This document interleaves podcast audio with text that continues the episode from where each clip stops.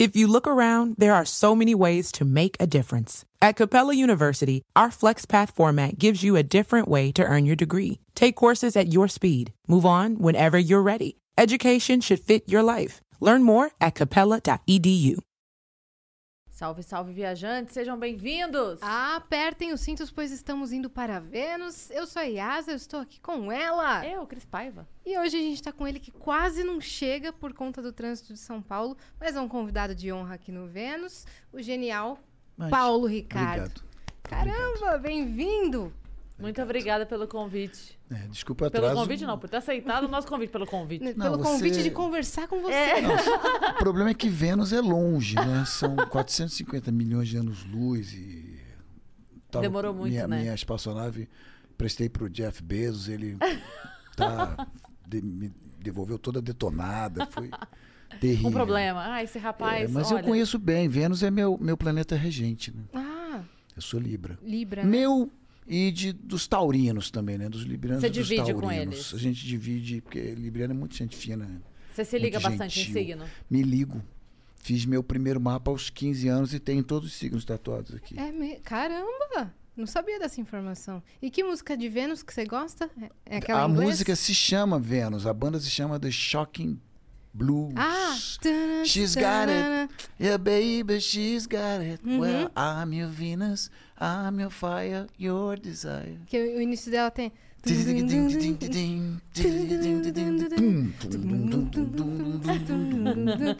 Adoro essa que eu falei que a gente queria que fosse Sim, nossa abertura. Ah, entendeu? é. É- Esse instrumental do começo. taran, taran, taran, taran, taran, É muito boa, é muito Pra marcante. entrar, entendeu? Marcou minha infância. A gente teria grandes problemas com os direitos autorais. Com certeza. É, exatamente. Mas algo nesse estilo. Aqui. Exato. Muito legal. Bem bacana. Uma vocalista, né? Uma vocalista feminina. Esse órgão. Seria a abertura perfeita. Bem-vindos ao Vênus Podcast. Nossas convidadas de hoje, Yas e Cris. Vamos falar de vários assuntos. Direito autoral, ECAD, essas coisas. Já começando o episódio derrubando ele. Muito obrigada, Paulo. Brincadeira. Sensacional. Provando o ponto que essa é uma ótima abertura pro Vênus. Sim, tá vendo? E com a voz dele ainda narrando de fundo. já É. A gente fundo. vai cortar essa parte e vai usar pra Pronto. sempre. Eu tô assim pra regravar essa música. Ah, É mesmo? É, mas é que eu acho que pouca gente conhece, entendeu? Então, sempre tem listas que, na verdade, em 2000 e... Tem uns, uns 15 anos, eu fiz um álbum, um CD e um DVD chamado Acoustic Live, que foi o meu momento, assim, digamos, Emerson Nogueira, assim. Eu queria cantar aqueles covers que eu cresci ouvindo, e Beatles, Stones, Bob Marley, eh, Bob Dylan, tem de tudo um pouco, dos anos 60. A mais antiga é Like a Rolling Stone, do Bob Dylan, que é de 64. E a mais recente era um Jack Johnson, de 90, 2000 e poucos, 2004, se eu não me engano. E aí, pô, foi uma delícia e tal. Claro que fica uma vontade em algum momento de fazer um volume 2, né? E essa coletânea do volume 2 é uma coisa sem fim, né? Porque Pra escolher, né? é, tem um número limitado aí. Tem uma- no, no CD são 14 músicas, questão de autoração e tal. E o DVD tem mais duas ou três bonus tracks. E E são Vênus versões, está na lista. são próximo. versões diferenciadas? Você, você São versões acústicas. O- não, o, o clima é bem despojado e é sem querer reinventar a roda, mas de uma maneira acústica, tocar a música. Como se eu estivesse com uns amigos. Ah, sabe aquela? Aí toca a música. assim, sem grandes firulas, sem orquestra e tal. Essa, a gente já tem algumas músicas que vão entrar com certeza e algumas têm arranjos bem diferentes e bem eh, surpreendentes, assim. Estamos querendo usar uns instrumentos mais acústicos, né, mas que não se ouve né, com frequência. Sim, e essa música, enfim, ela tá tá, mas assim, eu fico pensando, vocês conheciam a música, vocês, por exemplo? Sim. Sim, conhecia. Então já é um bom sinal, Sim. porque eu fico pensando nessa música que a gente está trocando, né? Com a banda, produtor. Pô, essa música é muito antiga, cara. Essa música é dos anos 60. Muita gente não vai conhecer. Mas, ao mesmo tempo, tem milhões de acessos. É, então. É. Né? É, foi boa. Agora É, você me, a- anota aí. você me Acho pegou. que vai deixa ter que ver. perguntar pra alguém mais da idade da Yas que não seja tão ligado em música. Ah, é. Porque tem as duas coisas. Eu já sou mais velha e a Yas, apesar de bem mais nova, é muito ligada em música. Então ela vai conhecer, porque é um assunto que ela curte, É né? verdade. Deixa eu view artists. E vamos ver quantos. Como é que tá o- a cotação? 50 mercado. milhões. 50 Ó. milhões. Não Ó, tá Depois, é, tem que ver no Brasil. Depois É tem, bastante. tem que fazer uma análise Ah, é mais verdade. rigorosa. É antes Mas, da- olha... Nossa, Hoje a gente, tá- além de combinar olha, roupa, a gente tá falando ao mesmo tempo. Afinadíssima, Que isso. afinadíssima. Começa você, então. Então, pra dar o recado pra pra todo mundo que tá assistindo o Vênus pelo venuspodcast.com.br, você pode participar com a gente, mandar sua mensagem, mandar sua pergunta, seu elogio, pode pedir música, vai tocar? Não sabemos, mas você pode pedir. Ué, pedir é de graça, não é de graça. Não, você não é paga, não. Você paga um valor, uma bagatela de 200 Sparks, 400 Sparks ou 600 Sparks. De cada cinco mensagens sobe aí o valor das mensagens, mas você pode mandar aqui a sua mensagem. Lembrando que ela pode ser escrita, ela pode ser áudio ela pode ser vídeo. E aí você vai aparecer aqui na nossa TV. Lindo e belo, tá bom? E se você quiser fazer a sua divulgação do seu Instagram, do seu curso, da sua lojinha, do que você quiser, por 5 mil Sparks, é só você mandar, a gente faz. E você que sabe a cotação da Sparks, sabe que tá bem barato. Então aproveita, manda lá que a gente vai fazer aqui a sua divulgação. Muito que bem. Salve, galera da Twitch. Se você tá assistindo por aí, você tem uma conta na Amazon Prime, você ganha o direito de dar um sub grátis, uma inscrição para um canal. Quem que você vai escolher? O Vênus, porque Claro. você ama a gente. E é isso, tá? Ajuda a gente e não paga nada por isso. É isso. E que mais que tem de recado que eu sempre esqueço? Sim, os Cortes. cortes. Você que quer ter um canal de cortes, você está autorizado. Você não precisa mandar mensagem, a gente recebe mensagem. Posso fazer? Já tá podendo. Já podia, inclusive. Ontem já podia. Não precisa esperar a nossa autorização. A única coisa que a gente pede, que a nossa regrinha é, não posta os cortes antes do episódio acabar, subir, uploadizar, está disponibilizado ou como queira chamar. O episódio acabou, subiu. Aí você pode fazer os seus cortes e ganhar muito dinheiro com isso. Então você está liberado. Só respeita essa regra, porque senão a gente vai te dar um strike e você vai ficar bravo com a gente e a gente não vai poder fazer nada quanto a isso. Exato. Falando em dinheiro, quem tá aqui com a gente hoje é a nossa parceira LTW Consult, que é uma consultora financeira, apesar que não apareceu aqui quando eu apontei. Desapareceu. Mas apareceu, mas estava aqui. Presta atenção. É. Tadá! Ah. Tadã! LTW Consult é uma consultora financeira que vai te ajudar em todos os momentos financeiros da sua vida. Se você está endividado, se está com pouca grana, eles vão conversar com você, analisar o seu perfil, ver o que, que dá para fazer. Se você não sabe como gerenciar seu dinheiro, eles também vão te ajudar. E se você está pensando em investir e não sabe por onde começar, eles vão te dar todas as indicações possíveis e inimagináveis. É só você entrar em contato com eles através do Instagram LTW Consult. É Né? isso. Muito que bem. E agora? Que que... Ah, Opa, te- chegou o papá. Chegou o papai. E temos também a surpresa de hoje. Para Ah, você que isso está é esperando. muito interessante. Né? Coloca aí na tela, Vitão. Se liga, Paulo. Ó o nosso emblema aqui de hoje. Ah, gostei. Maneiro, né? Muito. A galera pode resgatar esse Gostei, emblema pra gostei. falar assim: eu fui, eu tava nesse episódio. Só entrar em venuspodcast.com.br, você pode colecionar os, os emblemas do Vênus. E esse código é Paulo Ricardo? Isso. Resgata lá, você tem quero. 24 horas. Você vai, Demais. você é vai receber. resgato? Esse chega pra você. A Dani Esse vai já manda já, né. Dani? Ela já manda já. Quantos Sparks? Essa Não, esse é daí graça. é free. Opa. É só entrar no site, criar conta e resgatar. Isso daí é grátis. Tá. É isso. É o www. Ponto venuspodcast.com.br. Fácil. Fechou? Simples. É isso. E você tá Adorei, vacinado? obrigado. Gostei Legal, do né? traço. Quem, quem é o menino? Quem, é o Quem, quem que fez? Ou menina, Esse né? daqui foi é, Jean Cruz. Jean, Jean Cruz. Cruz. Valeu, Jean, nosso, nossa equipe de ilustradores. Muito legal. Maneiro. Adoro quadrinhos, adoro. É legal, né? Fa- fazem muito desenho de você? Fazem, fazem. E eu tenho fases, né, diferentes, cabelo curto, cabelo comprido, mullet, sem mullet, então é legal de vez em quando Sim. colocar um do lado do outro. assim. Hum, Pra ver suas eras, né? É. Tem alguns muito legais, alguns profissionais mesmo. Imagina, eles mandam de presente E pra eu, você. há pouco tempo, mandam de presente. Há pouco tempo eu ganhei uma boneca. Fizeram um boneco meu, assim, tipo um Ken. Sério? demais. É. Caramba. Não tenho nem aqui pra mostrar. Uhum. Você, Tá é, quantos anos de carreira já? Então, estamos justamente aqui para falar desse, né, da retomada, Nossa Senhora, de um show que teve apenas um mês e nove meses de delay, que estava marcado para 20 de março de 2020, aqui em São Paulo, na áudio, que é a turnê de comemoração de 35 anos de Rádio Pirata. Caramba. Tá Que- desde março de É, 2020. que é, na verdade, empacado. a turnê da minha estreia, né? Do primeiro álbum Revoluções por Minuto. Aí o Ney Mato Grosso dirigiu esse show, que estreou no final de 85, e que, bom, em 86, devido ao sucesso pirata de uma regravação de London London, que na verdade não era ainda uma regravação, era uma música que a gente apresentava no show, ela começou a ser literalmente pirateada no, no momento em que o termo pirata tinha uma conotação romântica, não era essa, esse crime organizado que passou a ser nos anos 90 Uhum. Os, os discos pirata eram coisas produzidas por fãs que iam nos shows levavam um gravadorzinho escondido e faziam uma tiragem de mil vinis, assim, uma coisa com mimeógrafo, assim, aquela capinha, assim, aquele panfletinho. E, bom, as rádios começaram a tocar essa música de versões diversas. Praticamente cada cidade que a gente ia tinha sua versão local, porque a rádio pirateava aquilo e começava a tocar. O show estreou em setembro de 85 e em março a música estava em primeiro lugar sem nunca ter sido lançada.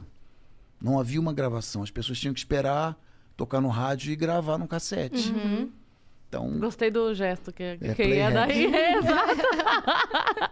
totalmente analógico. É.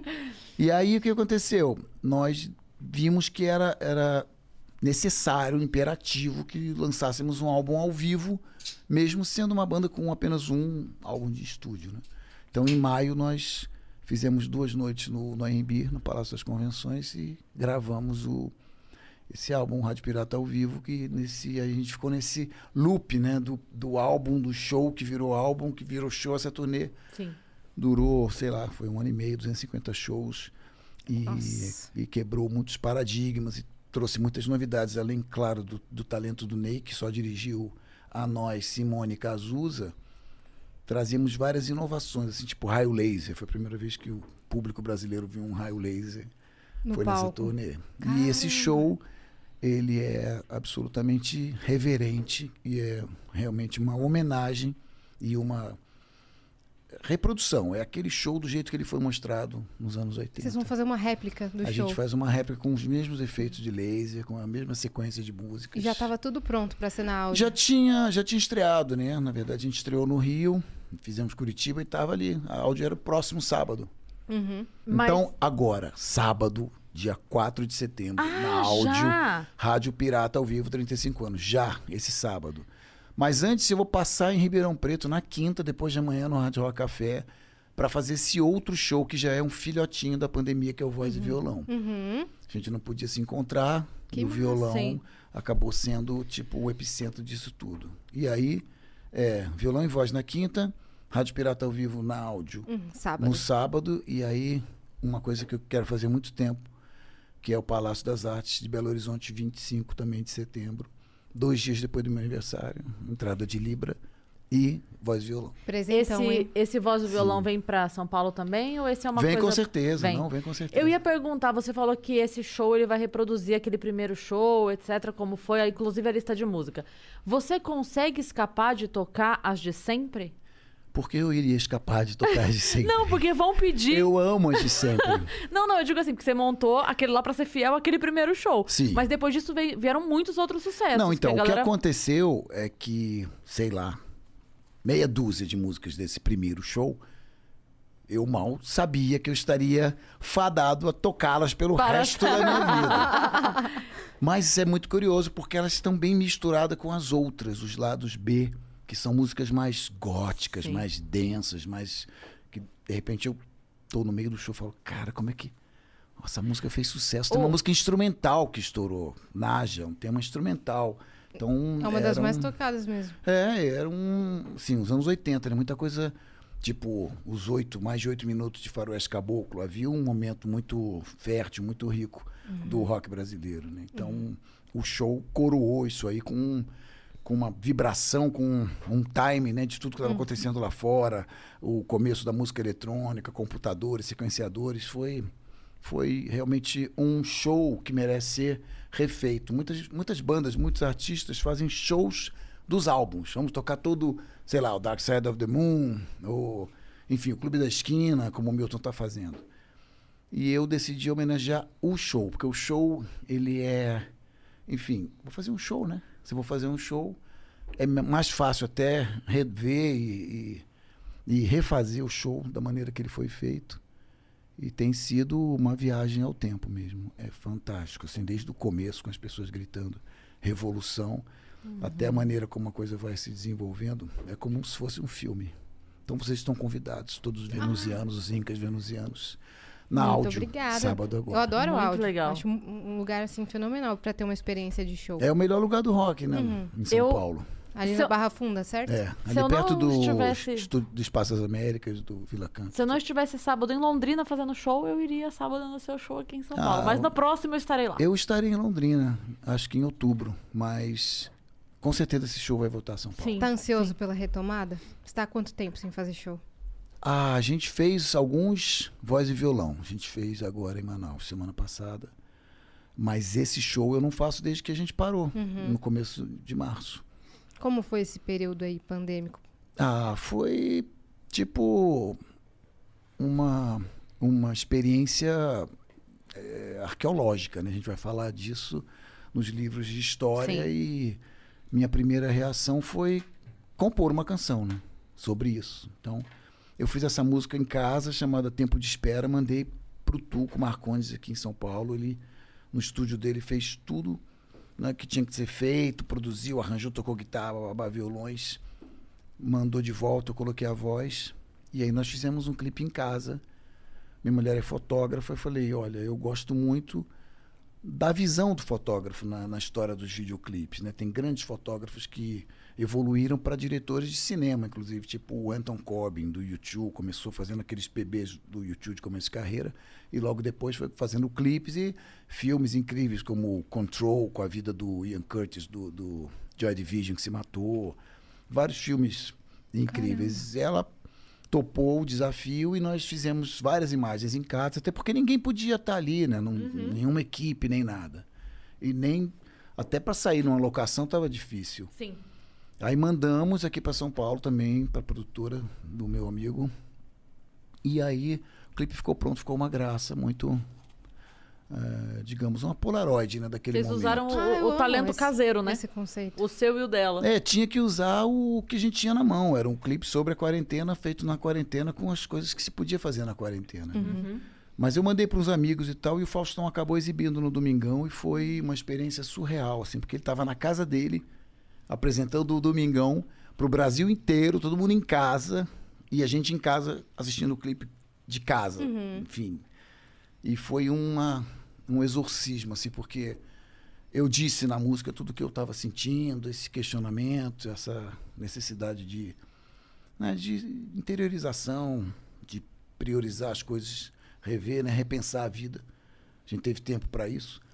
E aí vieram as lives. As lives foram muito legais e divertidas no começo, as duas primeiras, porque foram Concordo. em casa, literalmente em casa. Minha filha tocou comigo e tal.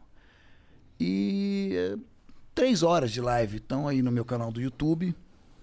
E a gente atendia pedidos, era uma, uma experiência diferente. As pessoas né, interagindo, bababá, vídeos de amigos, Fábio Porchat, Galvão Bueno. Foi bem gostoso e era praticamente um tipo um programa de televisão, né? Então não era um bicho de sete cabeças assim. Claro, engraçado você ter uma grua em casa, na sala de casa. assim.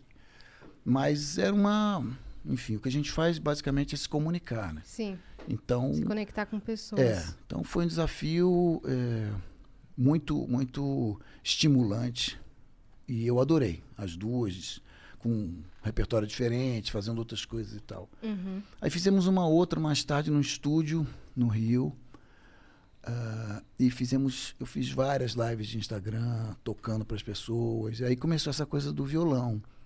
Eu sempre toquei o baixo na banda, né? Sempre tive um guitarrista do lado que tocava muito mais que eu, então meu violãozinho era tipo Acompanhamento. é, acompanhamento, composição, nada demais.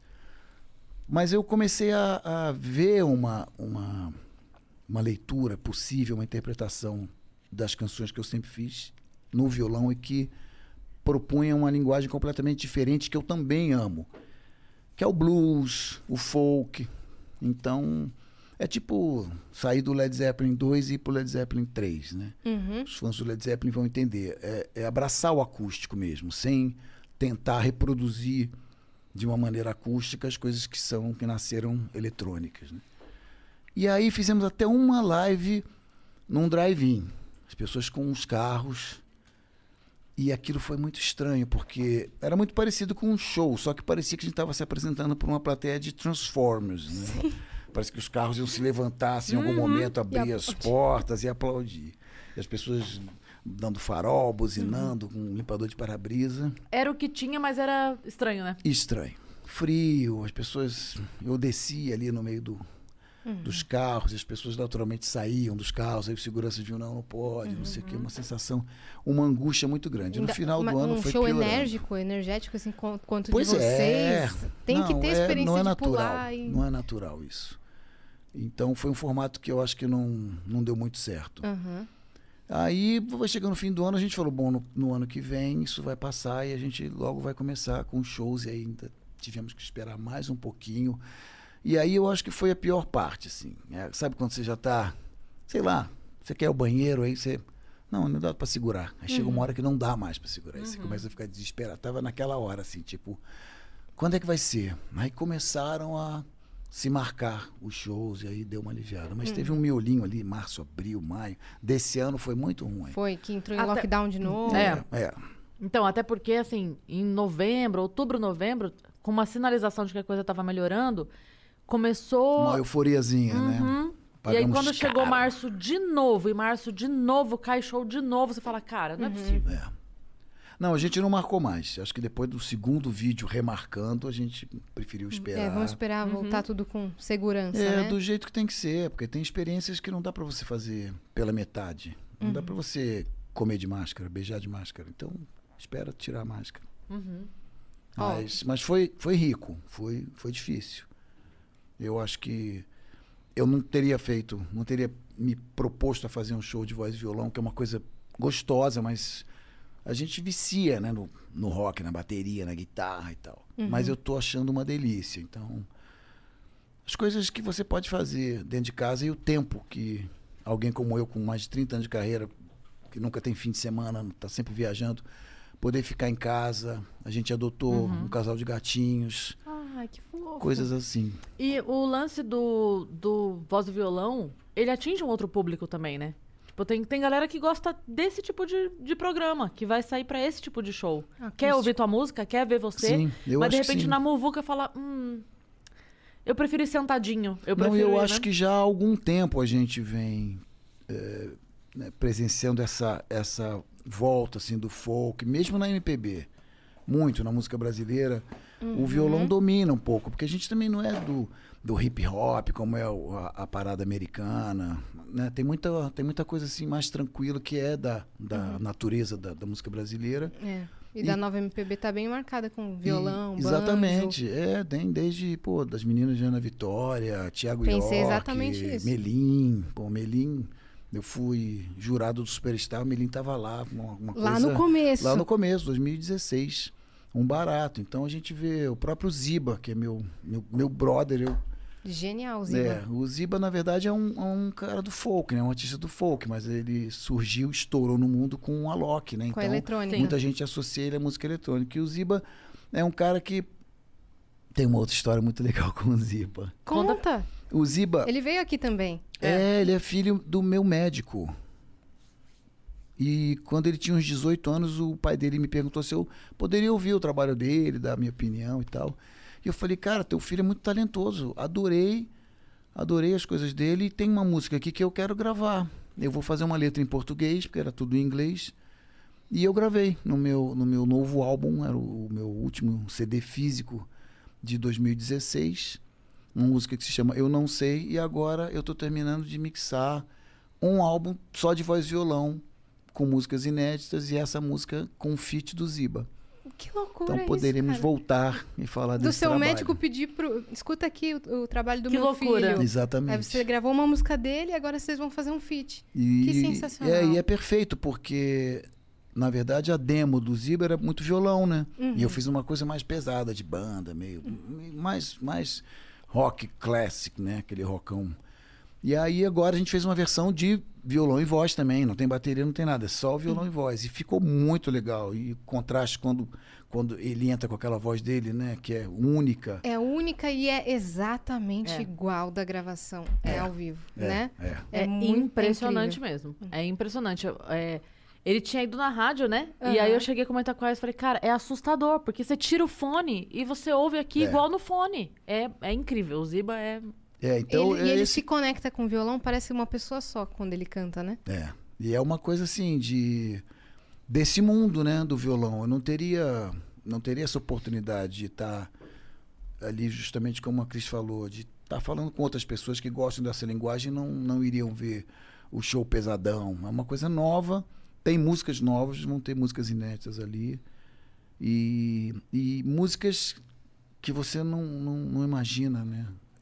De um jeito diferente na simplicidade do violão e voz. Isso foi, isso foi talvez o maior presente da, da quarentena. Graças a Deus, a gente não teve nenhum episódio muito triste, assim, mas é, eu acho que o, o, o pior foi assistir essa polarização e ver famílias discutindo por conta de diferentes pontos de vista. Sim. Uhum. E a gente tava falando de música. O lance da sua música que foi parar no BBB e todo mundo conhece e canta até não poder mais, assim. Você acha que isso mais traz os jovens pra conhecer, tipo assim, quem é esse cara dessa música? Ou mais limita, tipo, ah, é o cara da música do BBB?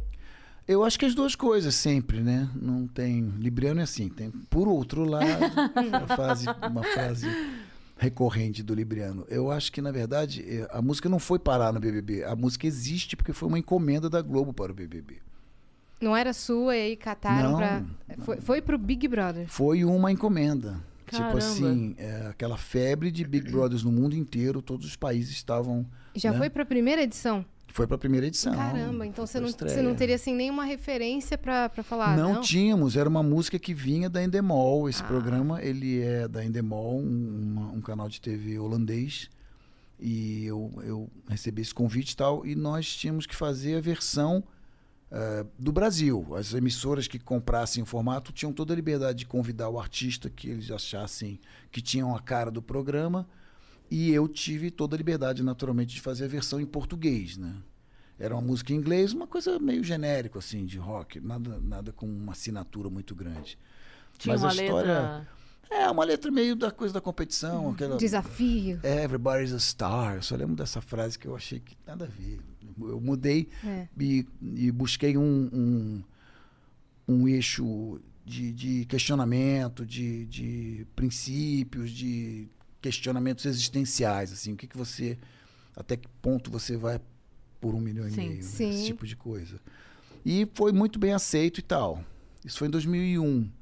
Em 2005, o Boninho me pediu uma nova versão, mais rápida, mais pesada, mais eletrônica. E foi a versão que eu considero a clássica, que eu faço no show e que ficou de 2005 até 2012. Aquela que tem uma entradinha. Tem, tem, tem, tem, tem, tem, bam, bam, bam, Dá uns delayzinhos assim. Exatamente. É, uns efeitinhos. Uns essa, efeitinhos. essa versão. Chegou em 2012, eu falei, cara, eu quero fazer uma coisa nova. Eu, Partiu eu- de você. Partiu de mim. A Como reciclagem. todo ano eu mando para eles, todo ano eles falam: Nossa, essa ficou melhor que a outra. E aí eu, eu falo: Ó, tá chegando, lá para outubro eu, eu costumo falar com o Boninho. Falei: E aí? Aí o diretor então, falou: Paulo, essa última tá tão legal, vamos deixar essa última. Eu falei: Não, que bom que vocês estão gostando, mas eu vou fazer, eu tô com umas ideias aqui, eu vou fazer uma coisa nova e eu quero ver Ah, o que, que você- vocês acham. Você Julga. pensa de acordo com, com o elenco daquele ano ou de acordo com o que tá acontecendo na música naquele ano? Exatamente, de acordo com o que está acontecendo na música. Uhum. Eu quero que o elenco daquele ano ouça a música nas festas e ouça uma música que pertence a eles, não Uhum. aquela música de 2001 e tal. Nesse de 2021, você pensou no quê? Eu fiz um, um- o que eu considero uma das melhores versões, se não a melhor, difícil de ser batida, com um cara que eu admiro muito, que é o Gui Borato. Gui Borato, produtor, DJ, toca todos os instrumentos. A gente fez uma coisa com um sabor de, de disco, assim, ficou muito swingado, ficou muito gostosa e essa realmente vai me dar trabalho. E o ano passado chamaram coisa. você pra gravar um Hey Sisters. Não, na verdade Não não. foi no ano não, passado? não. Na verdade, o que, que eu fiz? Eu, eu coloquei um caco em 2015, na verdade. Mas eu tava cantando e eu, tipo, eu sou sei lá, filhote de James Brown, cheio de au, uh, ah, dessas coisas, Hey. esses gritinhos, né? Hey. Aí eu meti um lá, hey, brother, tá. Ficou, mandei, eles gostaram, tocou. No ano seguinte eu falei, ó, já tá na hora, final do ano tá chegando, vou- tô preparando a nova, hein? Vocês têm alguma alguma dica, alguma orientação, alguma coisa? Normalmente eu peço para ver a abertura, né? Porque o que as pessoas ouvem é aquele um minuto da abertura, né? Sim.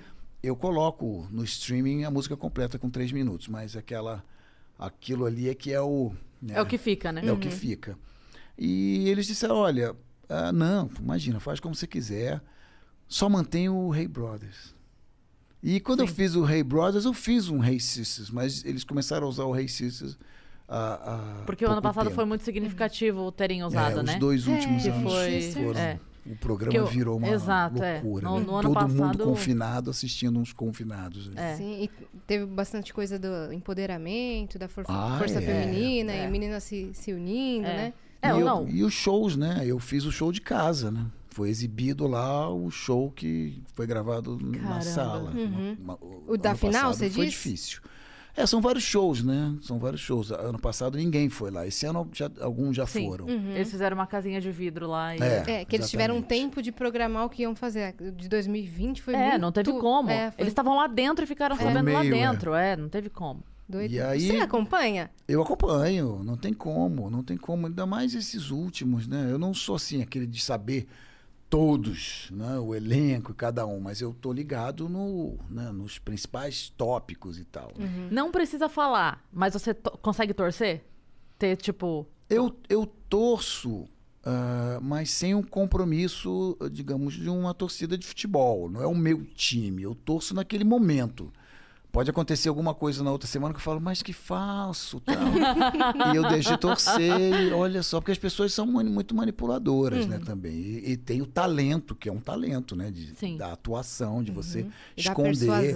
É, e ao mesmo tempo um cara que pode parecer grosso no primeiro momento, com o tempo, você é, acaba percebendo que ele era meio grosso, mas ele é autêntico, ele é daquele jeito. Sim. E a pessoa que é muito gente fina é uma víbora do caramba. Então, eu mudo de, de favorito. Uhum. Muito legal. Não, é uma análise social, né, do caramba. É, esse programa. é, É. é. E, e acabou, eu acho que além dessas pautas, né, é, raciais, de gênero e tudo mais, que são super relevantes, ainda tem a questão mesmo do meu primeiro pensamento em relação ao programa, né, da, da- dos princípios, né, Uhum. dos teus, dos Que teus você está disposto a, a E fazer eu acho que a Juliette foi uma, uma vitória disso, que uma, uma prova de que as pessoas estão esperando né, um comportamento num país tão né, que tem essa essa peixe aí. Muita gente não vai saber o que eu estou falando, mas a lei de Gerson, Uhum. que foi um comercial de cigarro que o Gerson da, da, da seleção brasileira levar vantagem de em tudo, 70, né? é, é, tem que Você levar que gosta- vantagem em tudo. Pra você que certo. gosta de levar vantagem em É. tudo. que é um- é uma coisa é, que a gente, acho que, na verdade, se for analisar, é aquela coisa, né? Aquele clichê. O Brasil não tem vulcão, não tem terremoto. Mas, cara, essa, essa, essa maldição da malandragem é um horror. Esse negócio da- do jeitinho, do pequeno né, é, deslize ali, das coisas que acabam se tornando o, o, o natural. É assim que é. Não ser assim é a exceção. As pessoas te olham. Eu me lembro de um amigo meu, eu tive uma banda com ele na adolescência, depois ele se formou em orquestração e regência, e aí a namorada engravidou, ele não estava conseguindo se sustentar com a música clássica ainda, né? E ele prestou concurso para fiscal da Receita. E ele disse que ele ficou mu- muito eh, decepcionado, assim, porque o ambiente era assim, ah, então, né, o concurso dificílimo, tal, um emprego garantido pro resto da vida. E como é que tá aí a- a- o teto, né? Como é que tá o salário? Caras olhavam para ele e falavam, salário? Ninguém está preocupado com o salário. O cara vai ser fiscal da Receita para achacar as empresas e receber aquela grana para sempre dar o ok e é assim que a roda gira Sim. aqui, né? Então, Sim. eu acho que a Juliette ganhou por isso, né? Por essa essa conduta, né? Uma maneira né? Sim. pura, mais Porque até, até quando ela é, falhava, até quando ela falhava, a gente via a verdade. E isso é muito raro.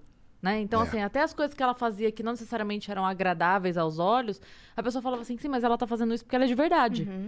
E ela reconhecia muitas Reconhecia. Ela vezes próprios reconhecia, exato. Era muito legal. Nossa, era muito legal. Eu, deu, era Julieters, eu era cactus. Sim, Mas é, eu, eu queria te perguntar uma outra coisa que eu preciso É, perguntar. aí eu, eu, eu falei muito da primeira pergunta, mas a segunda das crianças eu acho um barato. Eu acho que.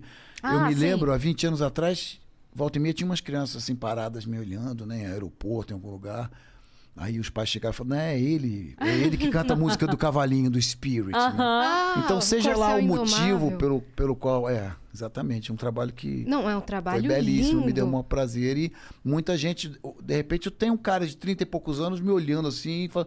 Pô, música do Spirit. Outro dia a gente tava 20 mencionando. anos, né? O moleque tinha, Sim. tinha 7, já tá com 27. Então, Sim, que esse sim. cara, assim. Outro dia a gente tava estranho. conversando sobre isso aqui no Vênus, aí rolou o papo de, é, da trilha sonora do Tarzan. Aí eu falei, foi o Paulo Ricardo? Aí todo mundo, não, não foi, não Foi foi. Phil Eu- Collins. Eu falei, Foi Ed- não, é, aqui no Brasil foi Ed Mota, o né? Ed Mota. Só que eu falei, mas por que que eu tô na cabeça que foi o Paulo Ricardo que fez a trilha sonora da Por Disney? quê? Aí todo mundo nos comentários, porque ele fez Spirit. Porque, entendeu? Aham. Então, todos os Mas marmanjos, eu, tá? eu tenho. Spirit belíssimo. Com É, coisa de lembrei. timbre, e você que, que canta também, eu tenho uma certa semelhança de timbre com o Phil Collins, essa turma Sim. do né, dessa desse tipo de, de escola assim. Por isso que me chamaram para fazer o Spirit que por ser um desenho para as crianças não teria legendas. Então como a história é contada a partir das canções em cada país a DreamWorks procurou um, um cantor que tivesse o perfil o timbre do Brian Adams.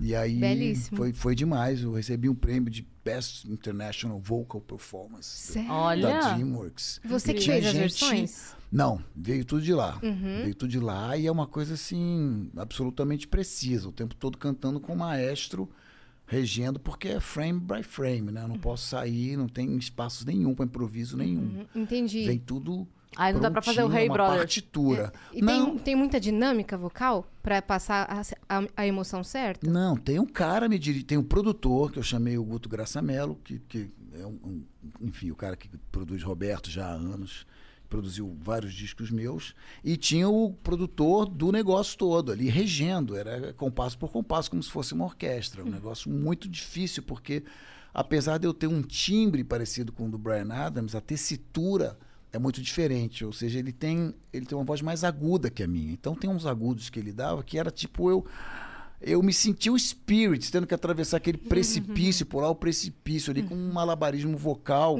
E isso foi muito difícil. E saber que muitas crianças, né, me conhecem pelo BBB também é uma delícia. Eu acho que serve. Tá bom, acho, Vai acho colocando ótimo.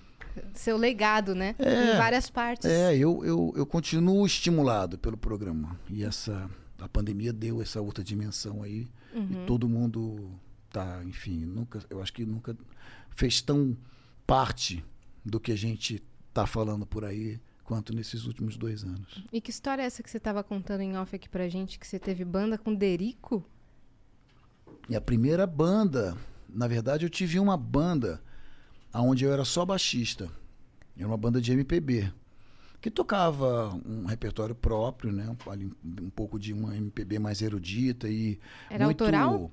Era metade autoral. E metade era cover, assim, tipo Ponteio do Edu Lobo, Chico Buarque, era aquela MPB roots, assim, um negócio estudado. E eu, eu tocava por partitura.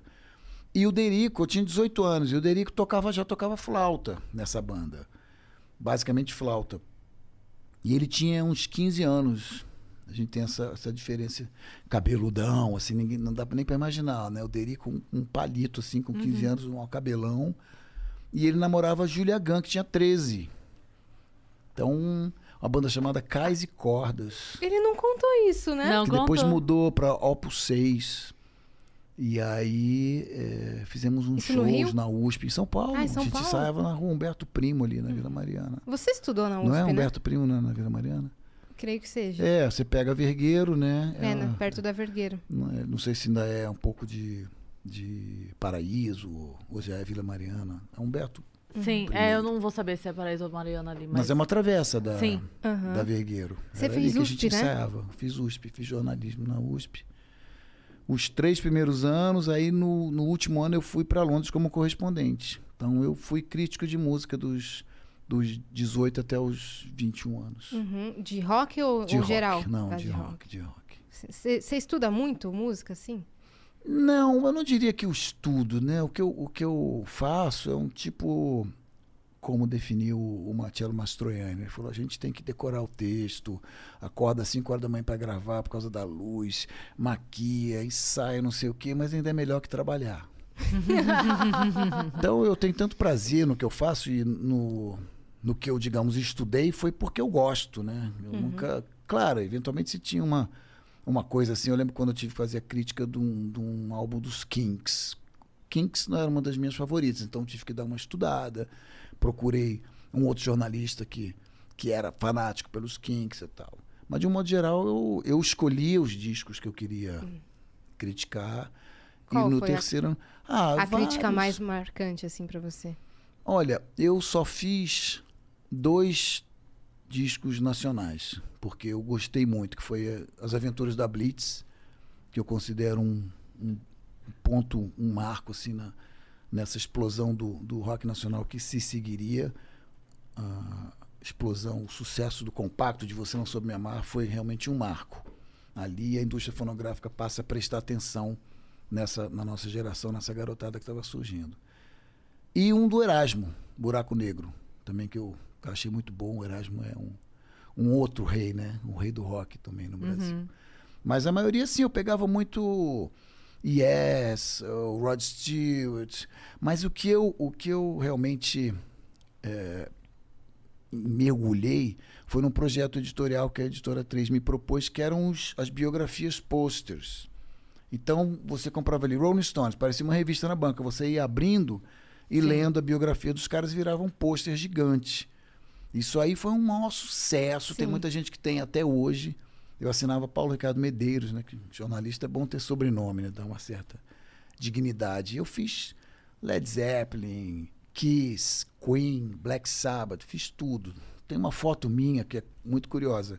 Eu tô fotografando o Bruce Dickinson do Iron Maiden.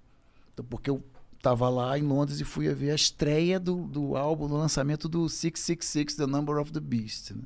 Então fui nesse show, no dia seguinte eu entrevistei os caras e tem essa foto aí que eu não sei quem tirou, porque eu estava tirando uma foto, né, pra, pra revista. Uhum. Foi foto da foto. Foi foto da foto. E você tem essa foto? Eu não tenho a foto, eu acho. Mas eu tenho fotos da foto que está aí no Google. Se você der Sim, um Google, sim. Paulo Ricardo Bruce Dixon, já aparece gente. Garoto ali. Pô, eu tinha, eu tinha 20 anos. Então eu sempre gostei de escrever. Depois continuei escrevendo. Colaborando na Folha, ó, quando me pediam uma coisa aqui.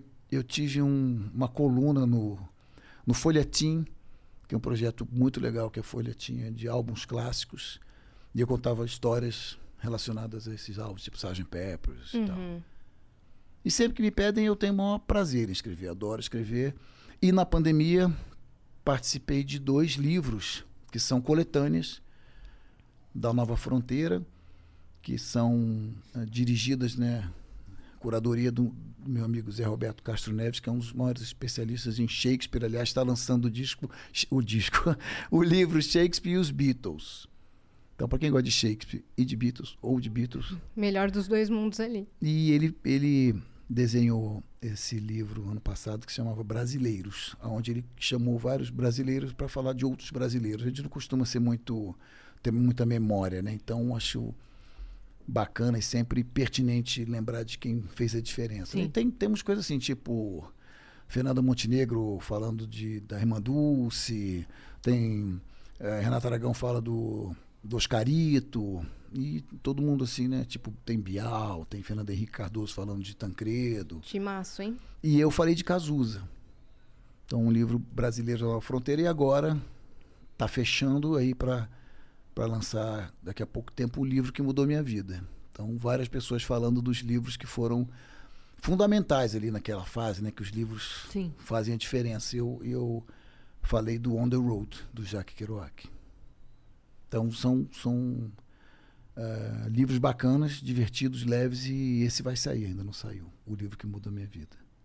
Mas por que que a gente falou disso? Ah, não sei, a Porque gente vai indo embora na se Ah, você Derico. fez USP, é, Derico, depois USP, USP, jornalismo, Londres e foi que foi. É isso. Eu ia Eu... te- Vai lá. Ah, eu ia perguntar, o que, que você acha da cena atual do rock hoje no Brasil?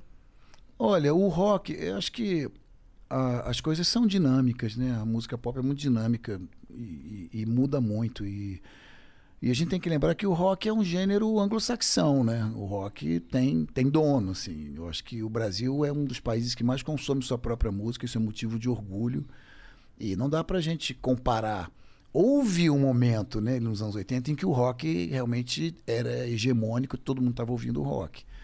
Mas logo nos anos 90 já chega a presença muito forte do, do estouro que foi, né, mesmo a lambada, né, Beto Barbosa, depois a Axé Music, começa Daniela Mercury, canta a cidade, aí vai, vai vindo todo mundo, né, é, Chiclete com Banana, bababá, daqui a pouco vem Pagode. Leandro Leonardo, no meio dos anos 90 o pagode estoura de uma maneira que vem o Belo, Soueto, não sei o que, Exalta Samba, Sou então é muito difícil competir com a música popular brasileira, que é né, genial, né? E sempre teve a MPB aí, a nova MPB, a Adriana Calcanhoto, que eu já gravei e tal. E o rock vem, né? Tem muita coisa bacana nos anos 90, Skank, J Quest, Planet Ramp, Charlie Brown, o Rapa. Mas os anos 2000 já começa a ficar mais, né? Tipo, o NX0, começa a diminuir. CPM 22. É, que já é meio anos 90 também, É. né? Meio ali no, no- na cúspide, para usar uma, uma expressão de astrologia. Mas é um fenômeno mundial. Você acompanhando as paradas é muito difícil, assim, tipo, a última banda que emplacou um, um- um top 20, top 40 nos Estados Unidos é tipo Coldplay, que já se você falar que o Coldplay é rock, o Dave Grohl do Foo Fighters vai discordar veementemente, né? Então, ah, tipo, o último disco do YouTube que estourou tem uns 20 anos. Uhum. Então o rock caiu porque outros gêneros né, vieram. O funk é uma realidade, o funk carioca, né? Nas paradas. É, é natural, é o ritmo natural das coisas. Mas eu tenho andado muito otimista e, e- e feliz com o sucesso do Maneskin. Maneskin, que eu tô adorando. Que fez a versão de Bagging, que tá Exatamente. Muito legal. Exatamente, um Fez também fenômeno. um do Black Eyed Peas, aquela Let's Get Started, né? Sim, eles fazem Somebody Told Me do Killers, Sim. eles têm- um É repertório. uma banda italiana, é isso? Uma banda italiana que é muito estilosa. Claro que a Uhum. Itália é um berço né, da, da, da moda, né? Gucci, Prada, tudo, tudo vem de lá. Então os caras têm estilistas top fazendo o trabalho para eles. Todos A- a têm entre estética 20 e 22 anos, né? aquele corpinho de, de Mick Jagger com 20 anos. Então tudo que eles vestem fica incrível e eles têm atitude. Tem coisas com Iggy Pop, eles têm atitude rock, eles têm Sim. a transgressão, O drive a coisa sexual, a bissexualidade. Então, é, é uma banda que resgata o rock não pela música estritamente, que é o rock and roll, né? O velho e bom rock and roll, mas rock ele, ele foi esse fenômeno e permanece né, vivo porque ele extrapola a fronteira da música e ele é Um estilo, né? é, é um estilo de vida, é uma filosofia transgressora, ele provoca, ele é irônico e ele é altamente sexualizado, né? Você não vai ver o cara de, de rock com paletó assim, tocando um violãozinho. Você quer ver como o Jagger fala em It's All Rock and Roll, If I Could Stick My Pen in My Heart. Você quer ver o cara enfiar uma faca no palco, como o Iggy Pop dançava no caco de vidro, saia todo ensanguentado. O rock dá esse sangue, né? Uhum. Rock dá o sangue. Então eu tô vendo que tem uma geração aí dos TikTokers, né, que conhece, vai conhecendo as coisas pelos, pelos segundos do TikTok. É Essa. Bagging ficou famosa Exatamente. pelo TikTok. E eu É. tenho três filhos pequenos de 9, 7 e 5 anos. Que fofos. E eu procuro, né, é, ter um, montar uma playlist que seja um pouquinho do que eu gostaria que eles ouvissem. E eu também ouço o que eles estão ouvindo. E o Manskin penetrou Uhum. a fronteira desse pop, né, de, Sim. de Ariana Grande, de é o pop que dominou, né, que tem dominado assim, desde Justin Bieber, eh, Ed Sheeran, eh, eh, o Manskin com rock and roll puro, Uhum. sem concessão, penetrou essa essa barreira aí do pop Sim. desse jeito, Taylor Swift e tal. E já que a gente tá falando de rock, eu quero saber da minha música preferida, que é a Cruz e a Espada, sua com o Renato Então, muito Russo. obrigado. Nossa, eu acho linda demais essa, Que essa bom. música. Que bom. Como está é? no Voz e Violão e naturalmente está no Rádio Pirata. Né? Como é a história dela? Como foi? Vocês gravaram juntos? Foi aquelas coisas que um Sim. grava lá, outro grava cá? não, Como é que foi? Não, não, não. Muito pelo contrário. Foi uma coisa muito intensa. Na verdade, eu- essa foi uma das primeiras músicas que eu fiz e tá no primeiro disco. Ela tem umas quatro versões já. No primeiro disco ela tem uma coisa com um violão de nylon e um clarinete. Eu queria um negócio meio xadê na época, sabe? Aquela new bossa. Uhum. E a música foi muito bem, sempre foi muito bem no rádio, sem nunca ter sido o que a gente chama de música de trabalho. né? Não tinha um clipe nem nada. E logo no lançamento, tinha uma revista de música bastante dedicada ao rock e tal, que chamava Bis, da editora Abril.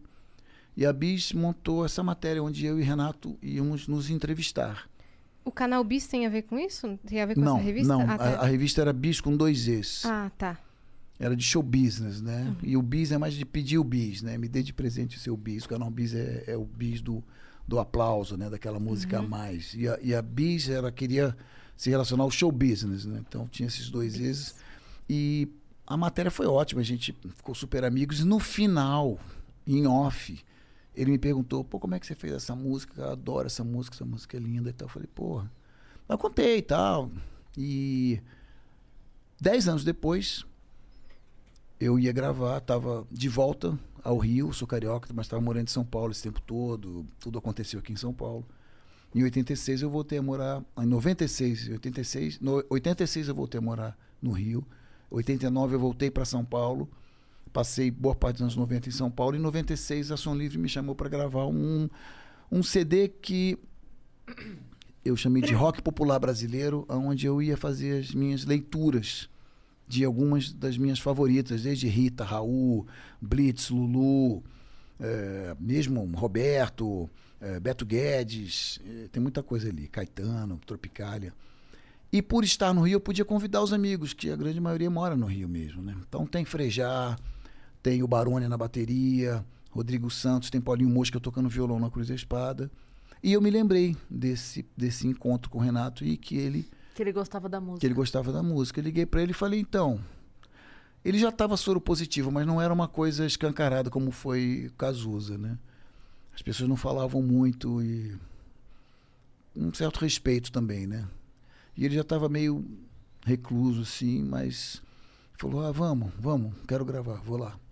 Vou te pegar". Aí eu fui pegá-lo na Nascimento e Silva, no apartamento dele, que era uma uma coisa, parece que vai virar um museu, talvez. Que é Sério? o Está sendo mantido. Ah, um apartamento bacana, mas ele era assim, era livre disco em todo canto. Ele parece que ele tinha tipo uns armários de cozinha lotados de vinil que dava volta assim no quarto todo. Eram milhões e milhões de vinis. O Cara, Renato, cara, muito culto. Eu fui na exposição que teve dele no Miss e era assim de chorar, não tinha como. Assim, é, eles colocaram, eles tiveram cuidado de colocar ali Cadernos, redações né? dele na escola. Você vê a letrinha, cara, não tem como. Pra quem é fã, assim é é muito doido. Você anda... aí, aí tinha a carta dos fãs. Eles fizeram uma, uma hora que você andava assim e as cartas todas penduradas assim, ó. Você ia passando e ia Não lendo. Nossa, Perdi. meu Deus do céu, só de lembrar me arrepia. Era lindo. E as roupas que ele usou, sabe? Tipo, Sim. roupas assim que ele usava pra. Que nossa, nossa, f- foi demais, assim. É, o- o- parece que o espaço ficou mantido ali com, do jeito que era. E reproduziram o quarto dele. Era isso que eu ia falar. Reproduziram o quarto dele, por isso que eu lembrei. Você falou do quarto. Reproduziram o quarto dele lá. Eu não sei se era esse ou se era o primeiro dele, mas reproduziram um quarto dele lá. É, eu Igualzinho. Ele era um cara assim, ah, quer tomar um chá, vamos tomar um chá. Ele era um cara, ele e Cazuza, eles tinham essa, essa dupla personalidade, né? O, o Clark Kent e o Super-Homem, assim. Ele era, um, ele era um doce, os dois muito, muito cultos, muito doces. Eles E- pareciam que tinham uma alma mais velha do que tinham de idade. É, o Renato, sim. Cazuza não, parecia mais nova. Parecia aquele Moleque. diabinho. Um diabinho da, da- dos quadrinhos. Eu não me lembro o nome. Brasinha, eu acho. Uhum. E Cazuza era, era uma coisa, né? um demônio da Tasmânia. Assim. Não, não parava quieto, é, irônico, debochado. Renato não. Renato ele era mais sarcástico, assim, um humor mais fino. E, e- mas os dois, quando bebiam muito, viravam é, incontroláveis. assim. Mas eu fui pegado, ele já estava me esperando lá embaixo. Desse dia eu nem subi. E fomos, isso foi em Ipanema, umas três e meia, quatro da tarde, fomos para Botafogo, onde eram os estúdios da Som Livre e os estúdios clássicos, onde Roberto gravava, gravou a maioria dos discos, shows da Xuxa e tudo mais. Bom, chegou lá, ele ouviu o arranjo, E começou a cantar. Cantando, com aquele vozeirão dele, né? E a música bem vazia, o arranjo bem vazio, são só dois violões, um violão de seis, um de doze e um quarteto de cordas. E ele cantando e fumando calto. Não sei nem se existe mais esse cigarro. Cantando e fumando, a gente fala, nossa, que voz, ele deve ter muitos cuidados com a voz, né? Fumando, cantando e fumando. e aí se emocionou, aí todo mundo ficou emocionado. Foi uma tarde inesquecível, assim, de arrepiar. Aqu- aquela subida que ele dá da, da criança adulterada.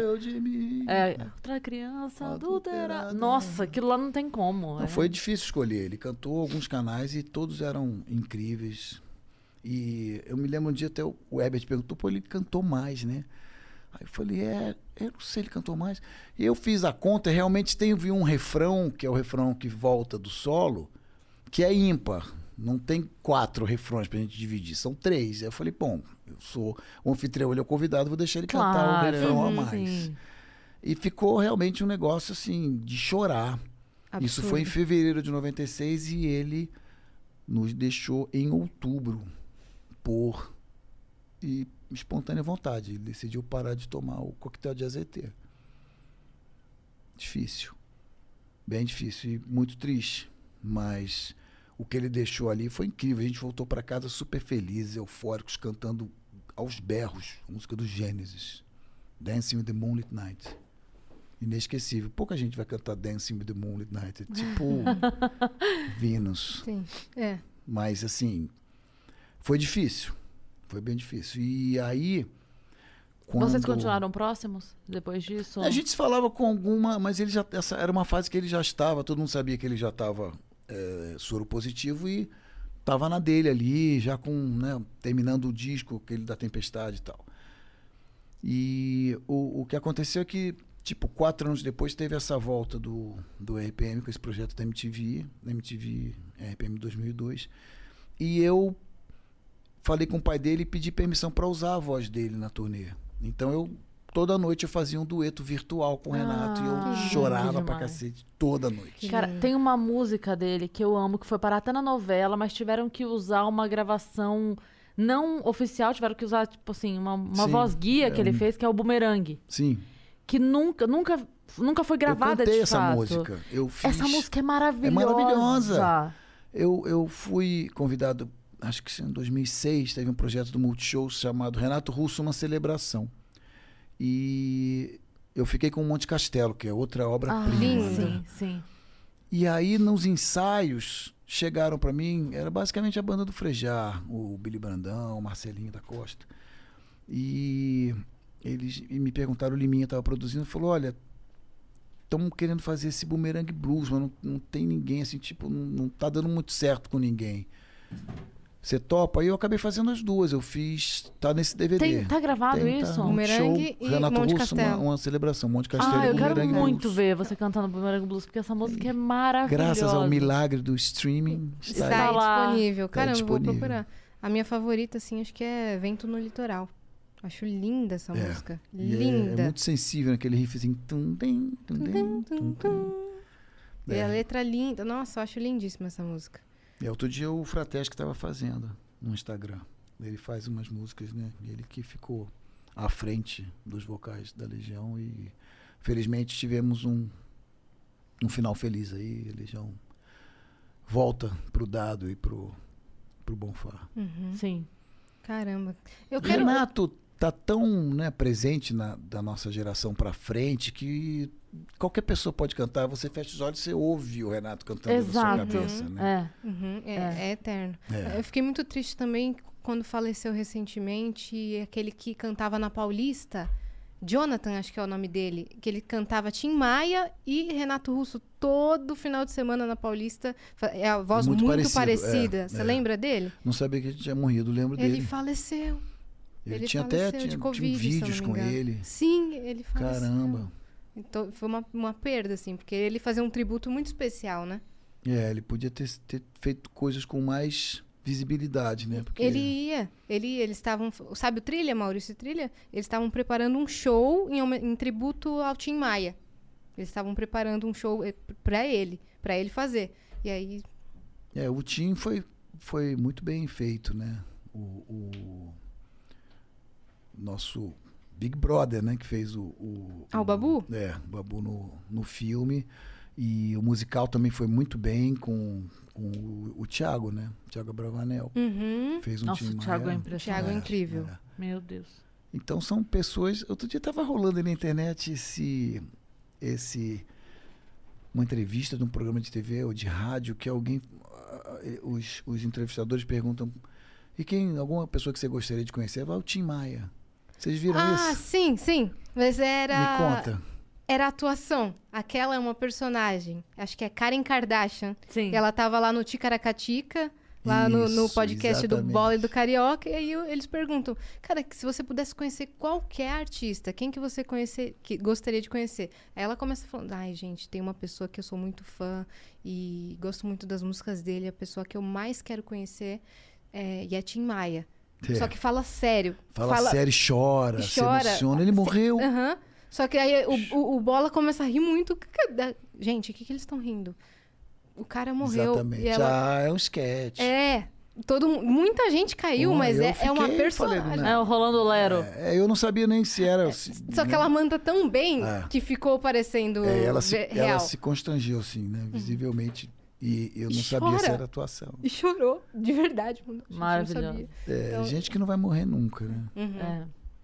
Mas Fiquei triste com essa notícia. Esse cara tinha realmente uma. Muito uma- talento. É, fazia um Tim Maia como ninguém. uhum, a voz dele ecoava pela Paulista. Ele ficava ali com a caixinha de som dele e o microfone ecoava. Eu tava lá todo final de semana, então senti bastante a, Agora, dele. é, tem uma coisa que às vezes a gente pergunta aqui pra galera que tem, assim, muitos anos de músicas ho, feitas. É, tem alguma música sua que não virou música de trabalho, mas que você tem um carinho especial, você fala, puta, essa aqui eu queria que tivesse virado e não virou? Tem alguma que era do coração, assim? Não, tem músicas que nunca nem se cogitou serem músicas de trabalho, porque não é o tipo da, da música de trabalho, né? Tanto que o- no, no primeiro, no primeiro disco, assim, é, é bem... Fica bem claro as músicas que são do lado A, as coisas pra cima, Louras Geladas, Olhar 43, Rádio Pirata, e as músicas do lado B, que são mais darks, que são mais eh, influência do rock progressivo. E a gente sempre grava algumas coisas que a gente tem maior carinho e a música emociona, mas dificilmente ela não tem aquele perfil da, da música de trabalho, né?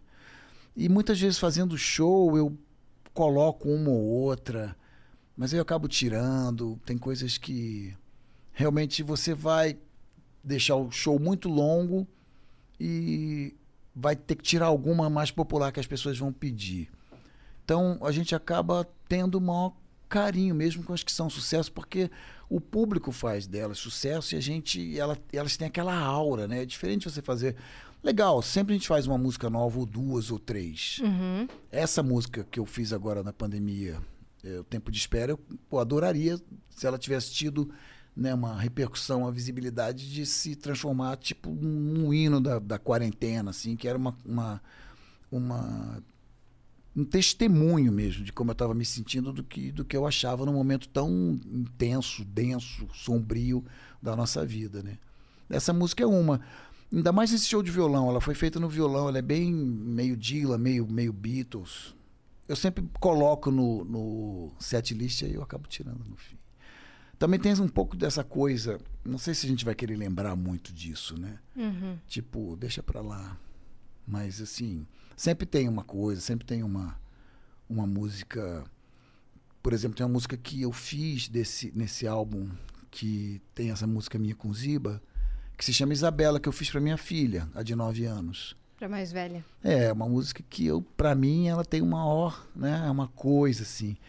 E eu fiz no DVD que saiu ano passado, o Sex on the Beach com o Milton Guedes fazendo gaita, sax e tal, ficou linda. E o Ziba eu faço o, o Riminal, tem uma versão no Riminal comigo e Ah, com é? ele no Imperator. Que massa! Mas a versão indie ou a versão eletrônica? Não, a gente faz uma versão com a minha banda, uma Aham. versão, vamos tocar essa música. E Uhum. o Milton Guedes tem um sax, um Nossa, ele é sax muito tenor, fera, é um né? sax é, soprano, na verdade. E, ele e e é muito bom, né? Nossa, muito grande, é impressionante. E ele gravou várias coisas comigo, a, a harmônica original de Tudo por Nada. Então, sempre que eu posso, eu, eu pego o Milton e, e essa. A versão de Isabela, eu acelerei um pouquinho, ela ficou muito linda. É uma música que eu gostaria. Minha mulher também se chama Isabela.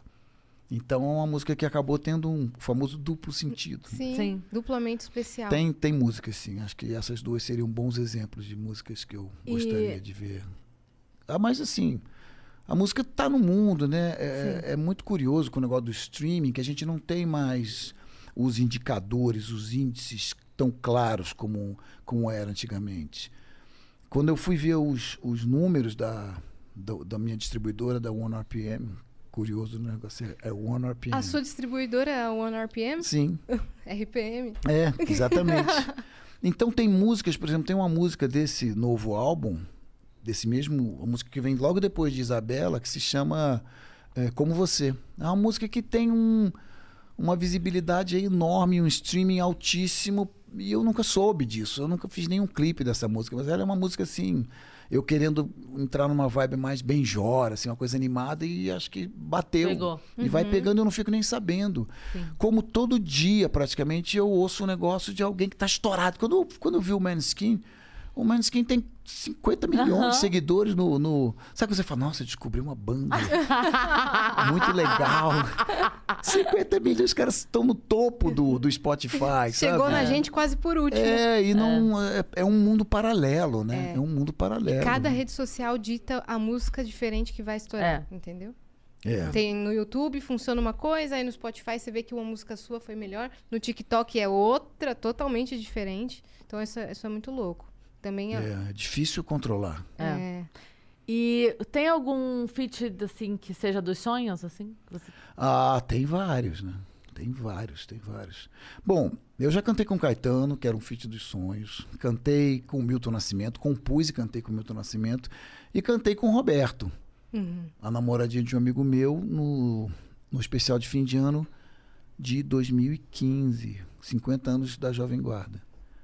Cantar a namoradinha de um amigo meu foi demais. É uma música icônica da Sim. namoradinha. E foi um barato, assim, porque o Roberto mudou um pouco a divisão com o passar dos anos, né? E o original é Estou amando loucamente a namoradinha de um amigo meu, tudo certinho. Sim. E ele passou a cantar Estou amando loucamente a namoradinha, dava uma aceleradinha de um amigo. ah, tá. E aí, eu- ênfase no Di. é, a namoradinha, ele dá uma, uma aceleradinha, né? Pra dar uma, uma bossa, assim. Coisas naturais que, de divisão de música que quando você faz, você canta do jeito que você fez. Depois, com uns anos de estrada, você vai. Ela vai se acomodando, né? E ele é muito perfeccionista, tal. Tem dois dias de ensaio na casa dele, mais um dia inteiro de ensaio no, no estúdio da casa dele, né? Estúdio Amigos. E depois um dia inteiro de ensaio no Teatro Municipal, dois dias, eu acho. E eu falei para ele, Roberto, eu reparei que você mudou um pouquinho né, a divisão. Então eu vou, como a gente vai cantar juntos em algum, em algum momento, eu vou fazer desse jeito que você está fazendo aqui agora, né? Ele olhou pra minha cara assim, deu um sorriso e falou, obrigado, bicho. Eu não me senti um idiota, assim. Eu falei, puta, eu tô querendo ensinar o rei né, a, a- a cantar e a dividir a música dele que tem 50 anos, assim, tipo. Ficou, ficou lindo, cantamos desse jeito, deu tudo certo. Mas eu tô muito feliz, eu acho que hoje eu já tô num, num ponto em que eu tenho coisas. Esses são, são ídolos, né? Caetano, Roberto e tal. Mas eu já olho hoje querendo fazer feat com gente nova, assim. Tem Você- gente você que eu adoro. Acompanho. musicais? Acompanho, tem que acompanhar. Uhum. E sempre tem um cara que alguém fala assim, ou uma garota, ou alguma banda, fala, fulano. Aí você vai ver, achando que você descobriu uma coisa, o negócio tem 20 milhões, 5 mil, tudo milhões, assim, eu não sabia, eu nunca tinha ouvido falar. Uhum. Tipo Baco Exu do Blues. Que puta nome maravilhoso, Baco, Baco Exu do Blues. Se eu não tivesse dono, eu pegava esse nome pra mim. É lindo. Então, vai ver o trabalho do cara é mal barato. Aí depois você vai descobrindo as coisas, né? Jão e tal, tudo mais. Tem que ir ouvindo pra saber. né? João, João. queremos você aqui. A gente pede o João toda vez aqui. Sim. João, Toda queremos semana você a aqui. gente faz campanha pro João. João, É pô. Ô, João, Não Paulo faz essa Ricardo. desfeita. Paulo Ricardo Venha tá a pedindo. Vênus. É Paulo isso. Ricardo- Eu acho Então- o João genial, um grande artista. Sim, sim. A gente quer demais ele Então aqui. vai se fuder. Você É. e o seu rostinho lindo. É muito É, bom isso. é muito bom. É muito bom. Então eu fico ouvindo essas coisas e eu tenho vontade de fazer feat com muita gente jovem. Eu cantei com a Anitta Uhum. uma versão de Sexy, que é uma música desse meu novo álbum. O nome do álbum é Novo Álbum, por isso que eu tô. Ah, Tem meu filho na capa e a música pra, pra Isabela, minha filha. E o nome, novo álbum. E o nome é Novo Álbum. Tem uma- abre com uma música que chama Novo Single e tem essa, essa, essa, essa sequência aí que é Isabela, depois vem Como Você e depois vem Sexy. Eu fiz essa música no, no Superstar em 2016 e eu chamei a Anitta pra cantar comigo. Isso não saiu assim, não tem uma versão, mas tá aí, dá pra ouvir. Ivete é outra que eu amo, que eu adoraria fazer um feat com ela. Tem muita gente É, boa. seria genial. Tem muita gente boa. Mas eu tô realizando um sonho, fazendo uma coisa com o Ziba e ainda combinamos de fazer músicas novas. E Ótimo. devem ter outros feats. Que incrível. Ah, o Superstar que você participou foi o que teve a banda Malta? Que você Não, foi jurado? Não, Foi foram, o- foi três, outra foram edição. três edições, eu participei das duas últimas. Ah, tá. A primeira que foi a do, banda Malta, né? Do. Oh, meu Deus. O Flor de Mandacaru venceu uma delas. Uhum. E o pessoal do. Aquele, aquela banda de Brasília. Oh, meu Deus. Ai, é, não é super. Não, Não, o Super Combo também tava. Foi demais. eu fiquei- Scalene? Né? Sabia, Scalene. Scalene, na verdade, foi segundo lugar. Uh, Scalene, Scalene é muito A gotinha muito bom. escorrendo aqui. ó. eu fiquei impressionado com a quantidade de bandas boas no Brasil inteiro, a gente não fica sabendo. Sim. Eu acho que você teria curtido muito Malta se você tivesse. É, eu não tava lá no festival, mas assim, é uma banda que durou tipo um superstar, né? Os caras já brigam, tipo, banda é muito Sim, difícil. mas era bem maneiro. Eu É. cheguei no show quando eles estavam estourados assim, que eu fazia teatro com a namorada, acho que do baixista da banda. E aí ela convidou toda a galera do teatro pra ir no show da Malta. A gente ficou, meu Deus. E aí a gente curtia pra caramba. É, então, eu tava. A gente se encontrou várias vezes ali e me disseram depois que o vocalista foi fazer uma coisa meio sertaneja, assim. Uhum, É verdade? não sei. Aí já não sei. É, também não sei. É, mas a galera, por exemplo, acho que o Batera virou produtor também. O Batera tá na produção, ainda tá atuando aí na. Eu acho que eles puseram Na uma cena. menina que também foi do Superstar pra substituir o Rodrigo, eu acho. É Bruno. Bruno, Bruno. E eles estão aí vivos Mas ela como já Malta. saiu. Ela já saiu, né? Uhum. Então você tá sabendo mais que eu. Eu vi esses dias, eu falei, como- onde anda a banda malta? Existe o perfil, mas não vi vocalista. Eu não eu vi não, eu vocalista. não Sem sei é como a difícil. Yas faz. Porque eu acho que ou ela não dorme, ela é um vampiro, ou ela contratou alguém só pra ficar passando. Porque não é possível, ela sabe tudo de música. tudo que acontece, quem sai, quem entra, quem canta, quem grava, quem toca. Às vezes ela fala umas coisas, a gente, tipo, É. ah, nesse filme tem uma música que quem compôs foi o cara que tocou piano na música do outro filme. Eu falo, para, menina, pelo amor de Deus. quando veio aqui, ele ficou assim, como você sabe? Porque tem hora que você fala assim, para! Você não dorme, não! Eu fico louca quando... Mas é um, é um prazer, né? É, eu de pesquisar. Às vezes eu fico triste que eu não consigo ouvir os lançamentos naquele dia, porque tô trabalhando também e não, Não, e consigo hoje é escutar. uma e quatro da manhã eu tô loucura, lá né? no meu quarto, escutando. Eu lembro a primeira vez que eu estava lendo um, um- um livro no, no iPhone e eu tinha uma palavra lá, eu estava lendo um- uma biografia do Mick Jagger em inglês. Aí tinha uma palavra que eu não conhecia. Eu falei, putz, será? Eu tum, dei um, meti o dedo na palavra, plá, falei, uau. Apareceu. Vários dicionários de Oxford, Webster, não sei o que, sentido, desdobra, leva para não sei onde. Falei, cara, que loucura. É. Não, uma doideira. É. Tem então, uma se você está ferramenta- lendo um negócio, se você aperta o nome de um cara, você vai já para outra janela de outra vida, que você vai entrar em outro, né? Uhum. É uma Você coisa esquece muito do livro. doida. Você esquece o que você estava falando, Aham. né? Quem, É- é por que, que você doido. entrou ali, que você está procurando. E música também, né? Com software que adivinha o teu gosto. De repente você vai dirigir, eu boto um negócio lá, você ouviu uma e ele vai te levando. Você fala, O que, que é isso? Mas eu Uhum. Não, eu não baixei essa música, né? Eu sempre entro no Spotify e fico viajando lá. Clico no, no estilo que eu gosto e vou buscando, assim, coisas super nada a ver. Quando eu vejo, eu falo, mano, de onde que eu tô vendo É, isso? Às vezes, pra eu criar uma playlist, na, na pandemia eu entrei numa pira que eu queria, queria criar uma playlist otimista, de qualquer forma, que quando eu, Legal. quando eu acordasse, eu queria ouvir um tipo específico de música. Mas pra eu achar, pra eu achar essas músicas. que É. Eu não queria nada clichê. Não, e é subjetivo, né? É. É subjetivo. Então eu tenho uma. Depois vocês entram lá no meu perfil no Spotify, chama Vamos que Vamos a playlist. Ah, vamos tá que vamos. ba- É, porque tem uns é, good morning, né? É. Bom dia, pra acordar, pra dormir, pra ir ao Exato. banheiro. Tem várias. É, mas é, é que sob medida. É que tem mensagem que é muito pra pessoa, né? Tem uma coisa que vai me fazer renovar as energias, tem uma coisa que vai fazer te fazer reno... Não tem como É. isso. E, e também música, eu tenho uma playlist de tirar sono. Olha, Que se eu começo a ter sono, eu não, não faço loucura de dirigir, não, com sono.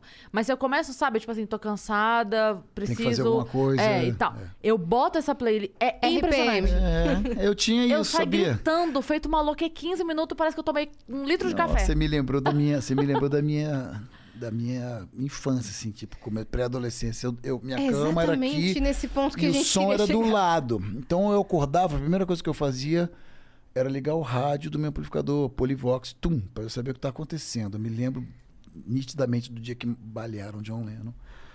E quando eu tava com sono, eu abria a minha, a minha vitrola Technics e punha, Techniques, e cara. punha Black Dog do Led Zeppelin para me acordar logo com a sequência de Black Dog e rock and roll. Você pra- tinha uma Techniques, que louco. Eu tenho ainda, Uhum. não tá ligada. E hoje Só- a Techniques faz é, vários Faz, é, toca-discos eu pra, tenho pra uma DJ, nova, né? eu tenho uma nova que eu ganhei de presente. Eu esqueci o nome, é uma alemã.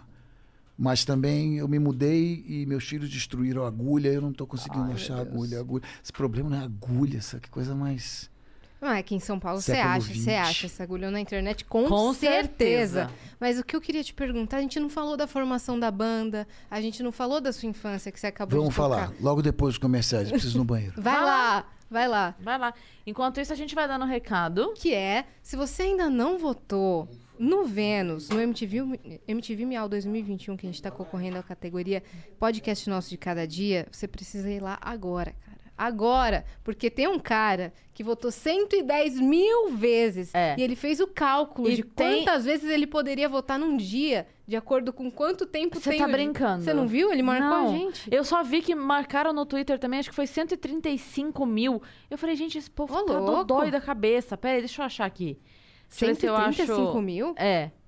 Pera aí.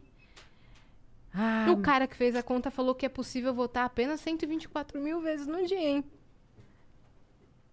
Sério? Será que a conta dele tá Então, ou, errada? não, ou eu não lembro o número exato que mandaram aqui. Peraí, deixa eu ver se eu acho. Ou manipulou a imagem, hein? Tamo de olho. Ah, peraí. Dá, dá, dá uma foto. Minha contribuição. Ai, Aqui. vê. Não, 105. 105. 105, 210. Boa, É 105 isso. vai. Então, o cara fez a conta, falou que dava pra votar 124 mil, mas que é, o site trava e ele perde 3 segundos, então ele só conseguiu 110 mil. Meu amigo, parabéns. Mano, Caramba. eu acho difícil bater esse, essa É muita marca, hein? coisa, é eu acho muita que ele coisa. tem muita chance de ganhar o prêmio que a gente tá preparando pro maior votador do Vênus. É. E que, eh, quem não sabe como votar é só mandar aí no chat, eh, ah, no chat exclamação miau21. Miau, M-I-A-W, tá bom? M-I-A-W. Então, exclamação, Miau 21. E aí já abre Já direto. vai o linkzinho lá pra você votar na gente. E a aí, gente tá muito orgulhosa. quando você abrir, você pode votar direto assim, ó, tá, tá, tá, tá, 10 vezes. Aí 5 segundos, 10 vezes. 5 segundos, 10 vezes. Uhum. E aí vai fazendo isso. Abre na outra tela assim, ó, vai ouvindo a gente. Sim. Votando, Uhum. né? Quando Você vai trabalhando aqui, tem a tela aqui, você pega o mouse e fica aqui automaticamente. Só deixa o mouse parado num lugar específico e só fica clicando. É né? isso. Espera. Tuc, tuc, tuc. A gente, vai, a gente vai ficar muito feliz, cara, se a gente ganhar esse prêmio. Muito, Galera tá se dedicando. muito. Pô, Eu tô a muito gente tá feliz. com mensagem pra caralho nas- É mesmo? na plataforma. Sério? Não, mas eu, eu quero saber a história da, da infância dele. Não, tem Eu- tempo ainda. Eu pô. quero saber tudo. Tamo com uma horinha e 17 de, de live. Ah, então tem bastante tempo. Estamos com mensagem pra caramba? Aham. Eu já Cês vou ir olhando cê é aqui. louco, hein, viajantes? Tá eu já maluco. quero até ir olhando. Ele não vai Nossa, cantar, tá não? mesmo. Será que ele canta se a gente pedir? Hum. Dani, deixa o violão fácil pra nós, por favor. No- Ô, Vitão, onde tá o violão? Tá aqui atrás? Uhum. Boa. Aí a gente. Nossa, tem mensagem pra caramba mesmo. 1, 2, 3, 4, 5, 6, Tem 7, 11. 8, 9, 10, 11. Olha, Ô, se, louco! se alguém pretende mandar, tem que mandar agora, porque Só faltam quatro. só faltam quatro. E aí acabou-se. Uhum, E não tem flow depois do Vênus, então a gente tá com tempo pra ler. Sabe? Muito legal. Fica essa dica aí, manda agora. Manda em vídeo pro, pro Paulo Ricardo ver que a gente é um programa muito diferenciado. Será que tem? Tem algum em vídeo hoje? Tem três em vídeo. Caramba, hein? Vocês estão que estão, hein? só. Áudio não tem? Então Áudio quem mandar tem. agora, as últimas Ah. quatro, quem mandar agora manda áudio. Tem Pra outro gente- aviso. Todos os. É que a gente não soltou ainda a atualização, mas amanhã não vai rolar o Vênus. Ah, é verdade. Tá. Precisamos avisar por que, que não vai rolar o Vênus amanhã. Porque amanhã tem a revelação. Dos sete segredos do Flow, É cara. isso, e é- essa sala aqui, ela vai estar vedada, ela vai estar, assim, ninguém pode entrar. Sabe, sabe o Masked Singer lá que tá rolando. Ou não, né? Que ninguém sim. pode chegar perto, ninguém pode saber quem é, quem É. não é, e não sei o quê. Vai acontecer isso amanhã, que essa sala vai estar vedada. Então, a gente nem. Nem vocês a terem- gente. É isso que eu ia falar. Pra vocês terem ideia do nível do segredo, nem a gente vai poder entrar Tá aqui. bom? Então. Mas o Fernando do programa Aero vai ser reagendado pra setembro mesmo. Então, loguinho ele vem, tá bom? É A gente tava dando Achei que vocês iam recados. perguntar se eu era onça. Ah. Todo dia alguém me pergunta se eu sou a onça. Sério? Estão querendo Ah, saber? Todo mundo falou mesmo que ele era onça. Não posso falar. Ah, caramba. Tem uma cláusula de confidencialidade. Não posso falar. Mas eu acho que não é, porque senão ele não estaria trazendo esse assunto. Eu achei que vocês estavam falando disso. Não, é porque Caramba. assim, amanhã, é, aqui é o estúdio do Flow, né? A gente tá roubando o estúdio deles enquanto o nosso não ficar pronto. E eles estão fazendo uma promoção que é dos segredos do Flow e tal. lá. E amanhã é a revelação. E a- o negócio tá tão secreto que normalmente a gente é das 5 e meia até umas 7 e meia, 15 pras 8, e eles começam às 8. Sim. É tão secreto que a gente não vai poder estar aqui amanhã. Cancelamos. Não vai estar tudo fechado aqui amanhã, ninguém Ah, entra. vão, vão dar. é, Vamos fazer baita suspense, baita Não, nem a suspense. caixa tá aqui mais. É, Porque quando que, tá mesmo. que vai revelar? amanhã. Ah, então Entendeu? eles vão falar imediatamente antes do programa. O programa deve entrar o quê? Umas 10? Umas oito. Oito. Não, o, o, o programa na, na, na Globo. Ah, não, você tá, Ah. você tá misturando as coisas. Aqui vai ser outra coisa. Aqui é do Flow, que vai, vai rolar um especial dos Sete Segredos do Flow, que é um outro podcast que rola aqui. que é Sim. É o nosso podcast pai. Mas não é sobre a identidade dos, dos Não. cantores. Adoraríamos, inclusive. A gente tava comparando que é tão Ah, segredo entendi. quanto. Por isso É segredo mesmo. É Mas isso. eu gostei É desse, muito desse programa da Globo, The Masked Singer. Achei que tá Eu- nos gerando o entretenimento que a gente precisa. Eu ia falar isso. é, me surpreendeu É positivamente. Endemol também, como o Big Brother. Ah, é? É, o formato Endemol. Caramba. E quando eu vi, a, assim, a, a prévia, a sinopse, eu falei... Hum, Eu, é, Não sei se vai ser muito legal. Achei meio brega. Mas depois achei muito legal. mesmo pensamento. Eu acho que a- a- não venderam bem. A, a venda do produto não condiz com o produto. É. O produto é divertido. Divertidíssimo. É. Quando, quando que eu ia esperar que é o Marcelinho Carioca? Não, que tava... Totalmente impossível. Mano, Não, não tem como. Não, Não tem, tem como como. adivinhar. A fantasia é completamente fechada, a voz é de- deturpada, né? Não tem como. Sidney como é que você vai Magal. Não, se você não ouve a voz, não vê nada, Uhum. falar, ah, ele é um homem, hum, não sei Ah, o quê. Tem uma lá que, eu, que a gente sabe exatamente quem é.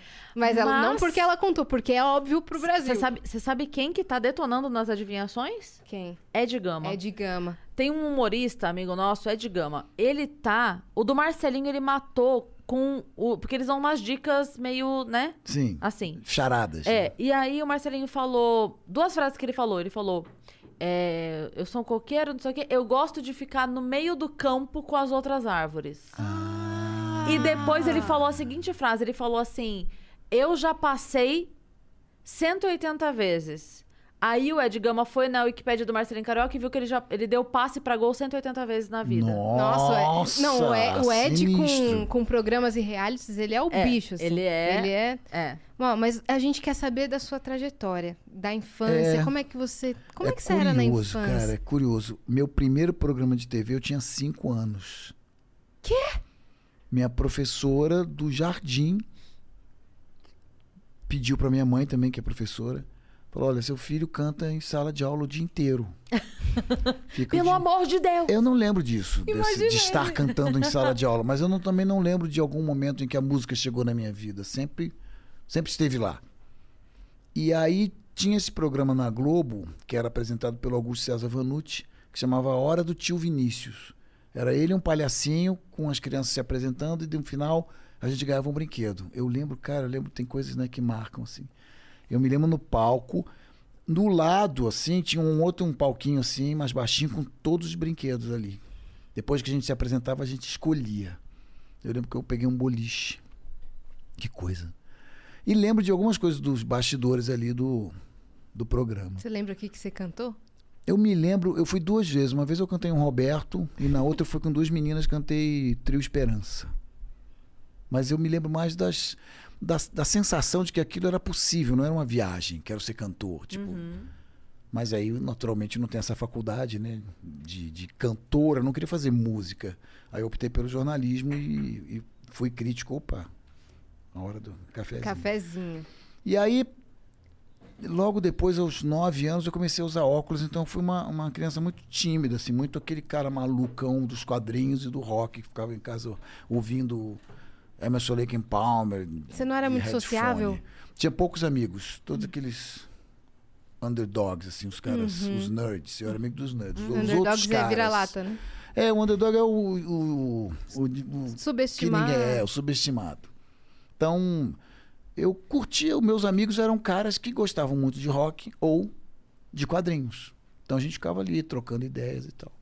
Aí, depois, isso, eu, eu nasci no Rio com, com 10 anos. Meu pai foi transferido para Florianópolis. Florianópolis é uma delícia, um lugar maravilhoso. Depois, três anos em Brasília, que é uma- um, um lugar, cidade difícil, que ainda estava bem assim em obras no, no final dos anos 70. Pré todo aquele movimento do rock de Brasília, não tinha nada ainda naquela época.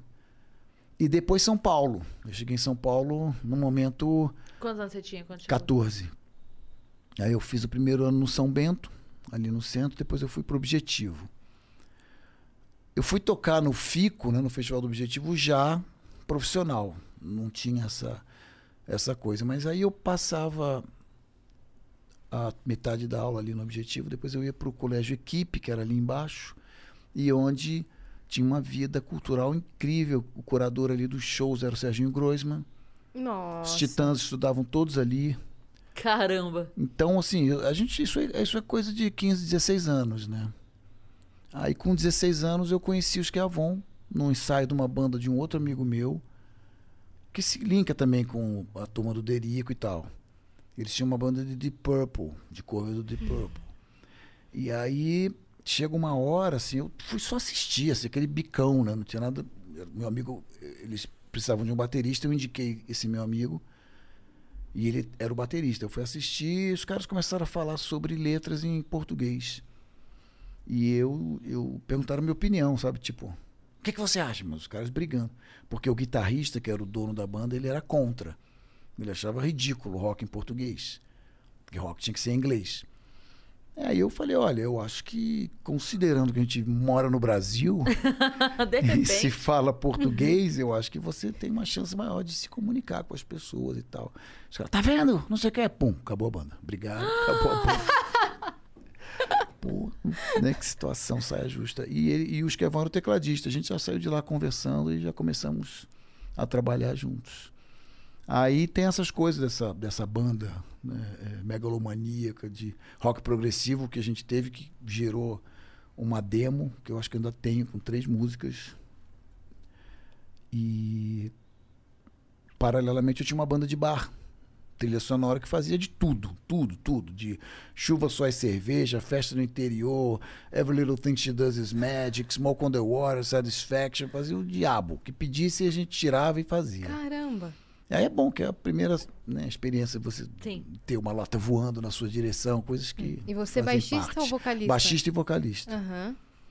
Até que, quando eu estava com, os- com os 20 anos, já na faculdade, eu estava frustrado, porque a gente viu que a gente estava há quatro anos investindo num- numa direção, num gênero que estava morto, que era o rock progressivo. O, o punk já tinha chegado e dominado o mundo, e eh, o, o mundo do rock, do pop, já tinha mudado completamente de direção. Eu me lembro bem disso. Um- a gente estava procurando um baterista, e nessas audições veio um cara e perguntou pra gente aí qual é o som que vocês estão fazendo. Falei, rock progressivo. Falei, vocês estão malucos, cara. Isso era 79. ou 80. Vocês são malucos, o rock progressivo morreu, cara. Que as pessoas estão vendo The Clash, eh, The Police, eh, Sex. Pistols. Não, sou anos 80, Ah, tá. 79. É, eram as coisas Nirvana que, é eu- 90, que ele né? ouvia, né? Desculpa, pessoal do rock. Eram as coisas que, as coisas que o Kurt Cobain ouvia, né? Entendi. Essa- Referências dele. Essa, essa, essa safra, né? De, de, de Germs, essas bandas, as bandas punk pioneiras, assim. E o rock progressivo era, ficou aposentado, virou dinossauro e acabou. Um, um, um gênero que não, não vingou. E esse cara, ele logo depois ele virou o, o primeiro baterista dos Titãs, que é o André Jung. E depois, no segundo disco, eles trocaram pelo Charles Gavan, que era baterista do Ira. Que quando eles chamaram, era nosso baterista.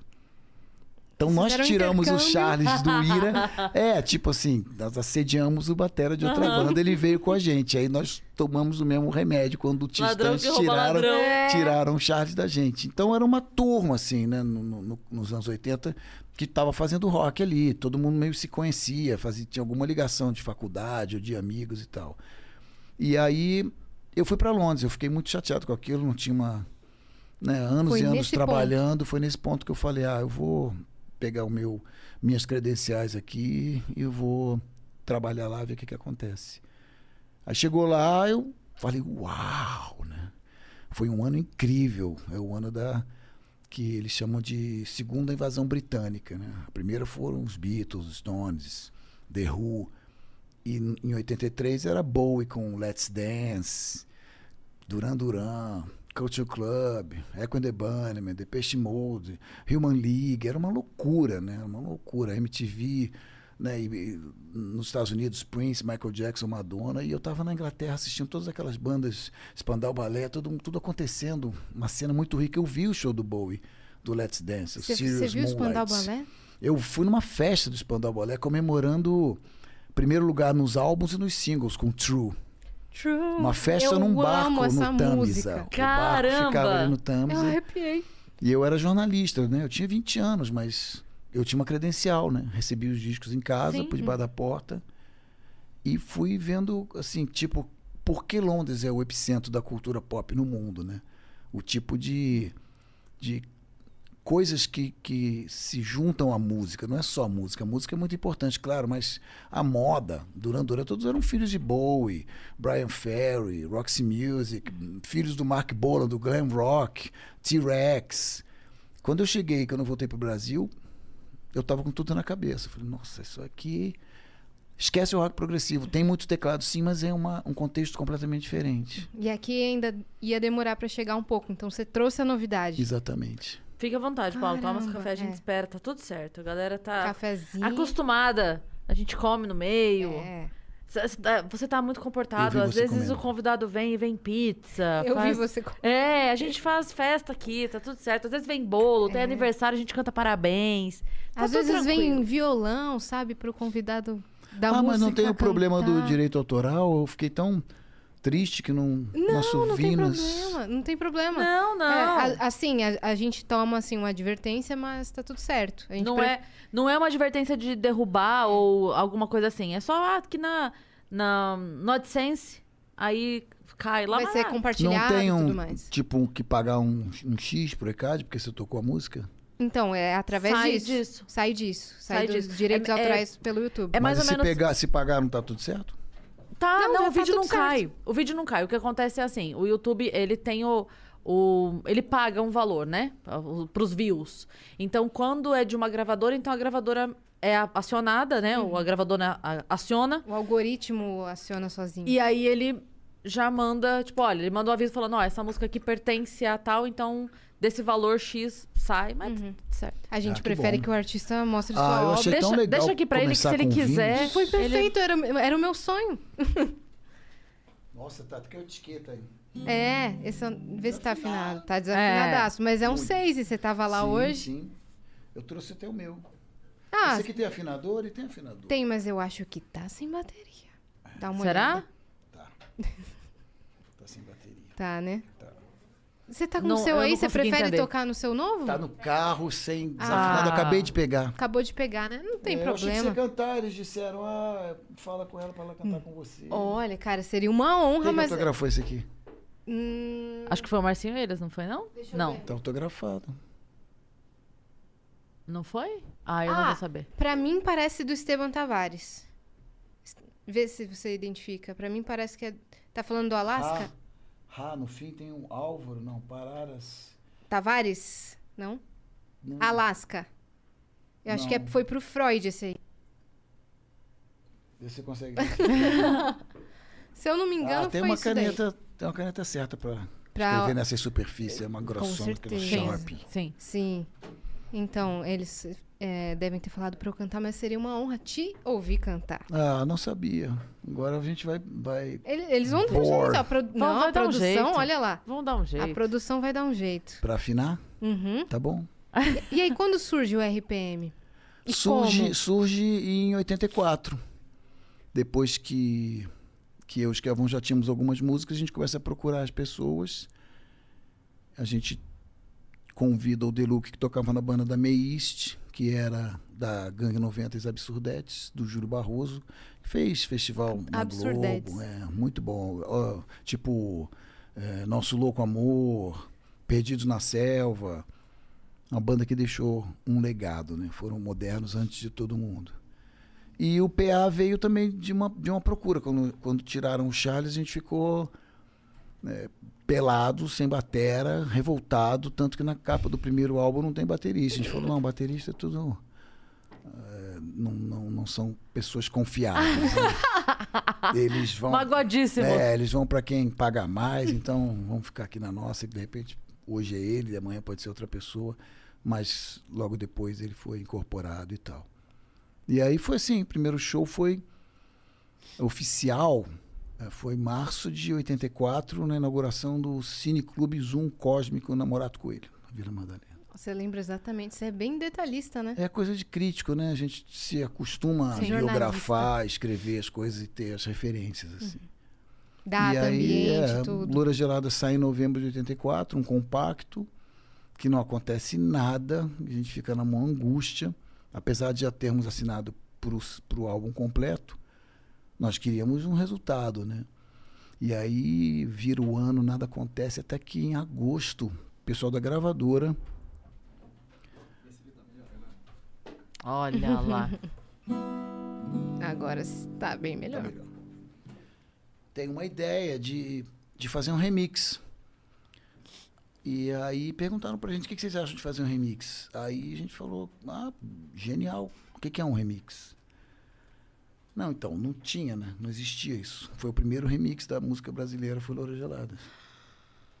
Gregão, Que marco! Julinho Mazei e do History, o, o nosso querido. eh, Eram três DJs. Oh, meu Do Deus. History? É, Caramba. E Iraí Campos. Iraí, viu? Eu comecei. Comecei, Caramba, comecei. velho. Meu cérebro já tá que tá, hein? Esses três Eu sabia que começava com remix. E aí o remix Eu vi uma palestra do Iraí. Campos. É, ele, ele foi um dos pioneiros.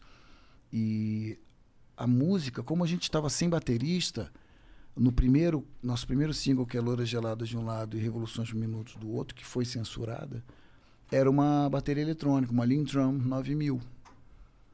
E aquilo caiu como uma luva para essa linguagem de, de pista, né? De DJ e tal. Porque ficava aquela bateria com aquela potência de uma bateria eletrônica, um som absolutamente moderno, contemporâneo. É uma bateria vintage, é clássico. Até hoje se usa essa, essa Lindrum 9000. Você usa esse plugin, você disse? É. Ou quem tem a, a própria Lindrum, eles usam. Como as claps de, de Drumatics e, outros, e outras coisinhas da Holland na época. Era o começo disso, não havia isso antes. Sim. Então era a primeira vez que alguém usava isso. Uhum. E ficou perfeito, porque ficava aquele loop de tum, cá, Que software que você tem, usava pra fazer isso? Que, que- Não que era, era, era um hardware, era uma bateria eletrônica, assim, um troço, uma caixa prateada com os botões, você programava, bum, tum, tum, tum. E aí, quando você remixa isso, ficava assim, que, tipo, 10 minutos nos lugares, a gente saía fazer show na cidade, depois saía na noite e eu vi, ficava ouvindo a música lá. A música tocava, emendava uma versão na outra versão, e aí ficava aquele tum, tá, tum, tum, tá, tum, bem, bem eletrônico. Aquilo era uma coisa que soava absolutamente né, contemporânea. Assim, as pessoas, a garotada ficou louca e coincidiu com essa febre de danceteria, que eram as casas noturnas onde a gente começou tocando, uma da manhã, duas da manhã. Uhum. E aí foi esse estouro que depois foi seguido por Rádio Pirata e Olhar 43, e aí essa loucura que foi Londo Londo. Aí... Olhar 43 veio da, da onde? Ideia de quem? As letras são todas minhas, né? Uhum. E muitas músicas também. Mas a, a, a questão era como fechar, né? Eu tinha oito versões daquela música. Eu ia fazendo as letras e ia fazendo camadas, assim, tirando, colocando novas ideias e novas rimas. Até chegar no fim, eu falei, pô, e agora? Como é que acaba essa história desse garoto tímido querendo chamar a atenção da garota? E eu me lembrei desse programa, um humorístico clássico, foi da Globo, tinha sido da Tupi, que era o Balança, mas não cai.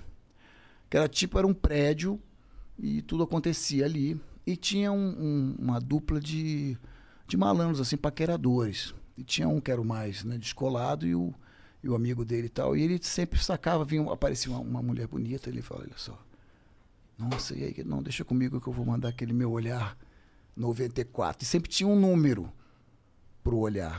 Aí eu falei, cara, vou, vou acabar assim. É E por que coisa- você escolheu 43?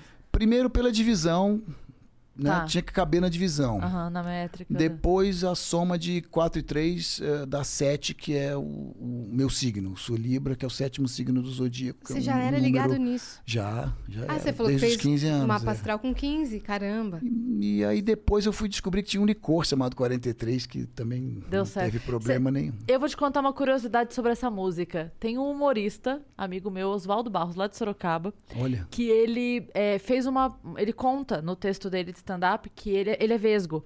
E ele conta que ele era muito zoado na escola. E que tinha menina que ele gostava e todo mundo zoava. E aí um dia ele foi falar com ela, ela virou e falou: tá, é, eu gosto de vocês terem esse olhar 43. Aí ele, nossa, obrigada. Ela fala, é aquele assim meio de lado, já saindo e depois. E aí ele brinca com isso que a menina falou isso pra ele. ela Então, não estava elogiando. Ela não É. estava elogiando, ela estava tirando sarro de uma maneira poética Sim. dele. Do É isso. estrabismo do coitado. É isso, com um beijo aqui pro Oswaldo Barros. E eu ouvi dizer que se você não fosse músico, você seria humorista. Não, na verdade eu falei isso no, no Otalab, né, do Otaviano, e, e eu já era jornalista, né? Então, eu, se eu não fosse músico, eu seria jornalista, eu continuaria fazendo o que eu estava fazendo. Mas tem uma outra coisa que eu, uma coisa fora disso que eu gostaria de fazer, eu, eu adoraria né, ser redator de humor, ou ter um grupo tipo Cacete Planeta, ou enfim, essa moçada, um Porta dos Fundos, ou atuar, ou, ou escrever, exatamente. Eu tenho. Eu sempre fui o, o palhaço da turma, fui expulso de sala várias vezes por fazer piadinhas e tal. Então tem essa, esse lado do humor eu, eu curto. E, é, cara, como é legal a gente ouvir isso, porque assim, a gente tem uma imagem da pessoa muito distante, né? Muitas Tipo, vezes é distante. É, o, o Daniel Boaventura, que veio aqui, ele é muito amigo do pessoal dos melhores do mundo, que são muito amigos meus. Sim. Só que, ah, tanto você quanto ele, tem essa, né, essa coisa. Você fala assim, pô, Paulo Ricardo, pô, Daniel Boaventura. Você fala, você Não, fala. e o Daniel ainda cara, canta um repertório mais. Você não né, vai chamar esses Clássico. caras. Standards. né? Você não vai chamar um cara desse pra fazer uma sketch de humor, entendeu? Vamos falar assim, Cris, cala a boca. E o Daniel, ele é super acessível, super gente Engraçado. boa. E os meninos falavam assim, meu cara, amigo. pode chamar, pode chamar o Daniel, ele vai. Eu falava, gente, será que ele vai?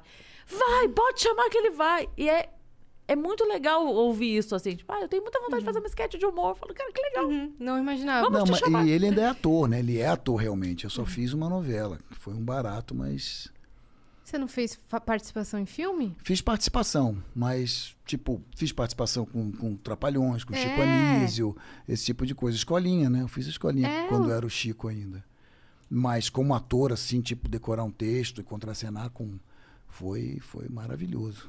Foi em 2002, 2003, novela Esperança, do Benedito Rui Barbosa, que depois foi concluída pelo Valci Carrasco. E era uma novela de época.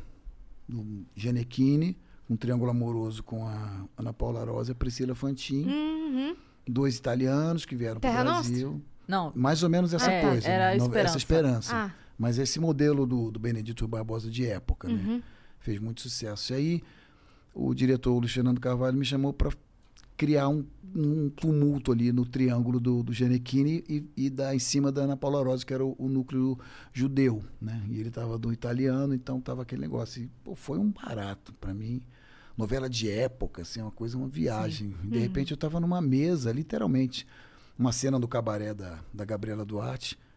Tava eu, Raul Cortez, Paulo Goulart e o John Herbert, que era meu pai na novela. Eu falei, cara, o que, que eu tô fazendo aqui? Daqui a pouco alguém vai falar que esse bicão aí tira esse cara. e, pô, cenas de, de porradaria com, com Janequine, gente brigando e tal, um, um monte de coisa que eu nunca podia imaginar. E uma, uma qualidade, né? um, um nível de exigência, de apuro. Tinha uma cena assim, por exemplo, eu estava acendendo o meu, meu cachimbo na novela. Tinha uma pessoa para cuidar do figurino, para não sair agora tal lugar. Uma pessoa para cuidar de cabelo e maquiagem e uma outra pessoa da reconstituição de época. Então eu estava lendo um jornal que era daquele dia, acendendo o meu cachimbo com um- uma marca de fósforos que era uma marca daquela época, dos anos 30. Então uma coisa que você fala, nossa, É muito cuidado, né? minucioso, né? mais de 500 profissionais para fazer um capítulo chegar todas as noites na casa dos brasileiros. E horas de gravação pra aquela cena. De, que vai- de E cinco eu minutos. vi, foi uma novela sui generis, porque eles têm muita frente, né? Que eles chamam, tem muita antecedência já. E como o, o Benedito Rui Barbosa teve problemas de saúde, umas coisas inesperadas, a coisa ficou sem frente. Então os capítulos chegavam de manhã para a gente gravar de tarde. As pessoas ficavam meio malucas, assim, porque elas gostam de estudar, né? Sim. E tal. Eu, como não tinha feito outra novela, para mim era assim que era, né? Chegava o capítulo e a gente gravava. Mas chegou, tinha dias assim que ficava todo mundo aflito para ver se o cara ia chegar a tempo na emissora para dar o play para o Brasil inteiro assistir a novela na hora, porque estava em cima da hora. E o Projac é distante, né? Jacarepaguá, assim. E a, a Globo, onde, de onde sai a, a informação, é no Jardim Botânico. Você falou isso de cenário, eu sempre presto muita atenção, eu gosto demais disso. E eu é, vi um. Acho que foi antes de uma novela. É, eu não vou lembrar direito. Eu só vejo TV aberta quando eu passo na casa da minha mãe. Então eu não lembro exatamente o que era que estava passando, mas eu vi uma cena, eu acho que era novela da Globo. Na casa da mãe a. TV é sempre aberta. É. E tava passando uma cena que era uma casa de uma família humilde, né, na, na história. E uma coisa que me chamou muito a atenção, eu falei, cara, que genial a pessoa ter pensado nisso. Que a mesa da cozinha, as cadeiras, tipo, uma cadeira não era do conjunto. Isso é muito. É, sabe aquela cadeira que Específico. ficou da mesa passada? Sim. Que, que você não deu, porque. E aí você comprou uma mesa de quatro cadeiras, mas aquela tava boa ainda e ficou. Cara, É, é demais. mas de uma genialidade, uma, se, se não fosse, ninguém ia perceber. Uhum. Porque é, é- vai além de ser uma mesa barata. É além de. Assim, ó. Essa família teria esta mesa. É além disso. Uhum. É esta família, com tantos anos morando nesta casa, tem uma cadeira que não é dessa mesa. Uhum. Eu achei aquilo tão rico. Sabe quando você em casa fala assim, Se, caralho. se tivesse um calço Sabe? na- no pé da mesa, É. aí seria. Nossa, mas eu achei genial. Genial. Eu presto muita atenção- nessas coisas. eu Não, valorizo e demais imagina, esse trabalho. Eu, eu peguei, ó, vamos lá. Gravando, você acende o cachimbo, dá uma olhada no jornal e aí fala não sei o quê. Eu peguei a caixa de fósforo e falei, que fósforo é esse que eu nunca vi na minha vida, essa marca? Sabe, um negócio tipo caixa de fósforo. Tudo Sim. bem, a cadeira ainda é um mobiliário, né? Uma coisa. Sim. As pessoas vão prestar atenção, mas ninguém vai ver a caixa de fósforo. É muito cuidadoso. Eu perguntei que marca é essa? Ah, essa é uma marca dos anos 30. Não tem mais É onde você anos. está. Exatamente, É. É pra- 38. tudo pra criar É. a ambientalização da novela, né? Eu- Às vezes não, Não, vai nem recriar aparecer. perfeitamente nos mínimos detalhes. Até ajuda Incrível. pra atuar, né? É. Figurino, tudo. O Cláudio Torres Gonzaga, não sei se você conhece ele, ele é redator, sim, ele foi sim, sim, roteirista. que é. E ele é amigo nosso, ele faz show com a gente, né? E uma vez a gente tava conversando, tipo, madrugada na padaria, e aí ele falou uma, uma frase que eu nunca vou esquecer. Ele falou: O bom de fazer roteiro na Globo é que eu boto no roteiro, entra uma lhama, e a lhama entra. Eu não preciso me preocupar, eles vão botar uma lhama. Ele falou: Eu posso viajar no Não precisa roteiro. me preocupar com Posso- visto de, de É, ele vai. entrada é, do, é, é assim, lhama. faz sentido? Não é que eu vou botar também de idiota, mas assim, faz sentido? Isso tem um porquê? Tem. Então eu vou botar, entra uma lhama e a lhama vai E a entrar. produção vai cuidar Eles de entrar um essa jeito. lhama. É, e agora vamos assistir, né, uma nova revolução aí. Sabadão, no dia do, dos 35 anos do Rádio Pirata na áudio, à tarde vamos ver o Mionzeira assumir o caldeirão. Sim. É. Um amigo querido, tô torcendo muito pra... E domingo o Hulk já vai E pro, domingo o Hulk já vai pro pro domingão. domingão. Aí É. vai ser um final de semana histórico aí na O TV próximo brasileira, final de né? semana. Histórico. E o que, que você vai cantar? Ah, Não O sei. que você tá afim? Qual é o seu mood de hoje? abordar navios mercantes, invadir, pilhar, tomar o que é nosso. Pirataria nas ondas do rádio. Havia alguma coisa errada com o rei. Ei, ei. Oh yeah preparar a nossa invasão e fazer justiça com as próprias mãos. Dinamitar um paiol de bobagens, navegar o mar da tranquilidade. Toquem o meu coração façam a revolução que está no ar aqui com as Vênus do submundo repousa o repúdio e deve despertar o oh, oh, oh, oh,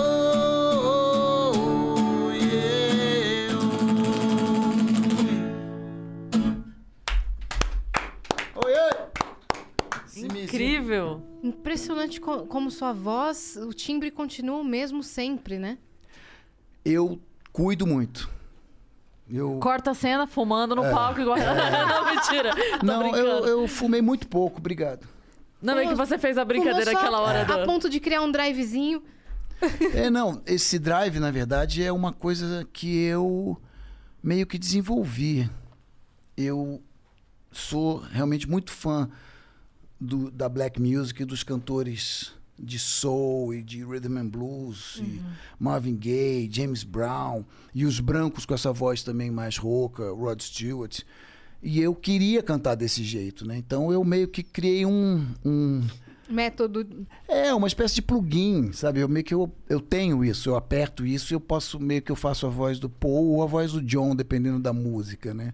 Tem um, um drive que eu aciono e que é uma coisa louca, eu não sei explicar. Porém, eu fiz canto lírico quatro anos. Aos 16, eu me matriculei num conservatório, porque não tem canto popular. Até deve ter, mas o, a escola de canto é a escola do canto né, É, operístico tem, e tal. Hoje tem o canto popular. É, na naquela, de- quando eu estudei, não tinha nem um microfone. Esse microfone veio depois, nos anos 80. A primeira vez, eu acho que foi com Marília Pera, que eu vi o musical do, do Miguel Falabella. O microfone. O que- microfone de cabeça. de cabeça. Então as pessoas eram treinadas para projetar a voz. Que musical nos espaços. Puxa vida, acho que foi Chanel, eu não me lembro. Não, ou foi um, mais um musical. E foram quatro anos ali com a minha professora, Dona Marinha, germânica, bem linha dura. Tinha uma aula de canto por semana, duas aulas de canto por semana e duas de teoria. E eu aprendi a trabalhar o meu instrumento, né? Que no caso é o meu corpo. Então, diafragma, O e- e apoio. o apoio, as caixas acústicas que são as cavidades, né? Os, os ossinhos são twitters, né? São pequenos. Twitter não. Twitter, não, Twitter. É. É, Ah, o, o baixo, o grave e Sim. os, e os- e os Sim. falantezinhos, né?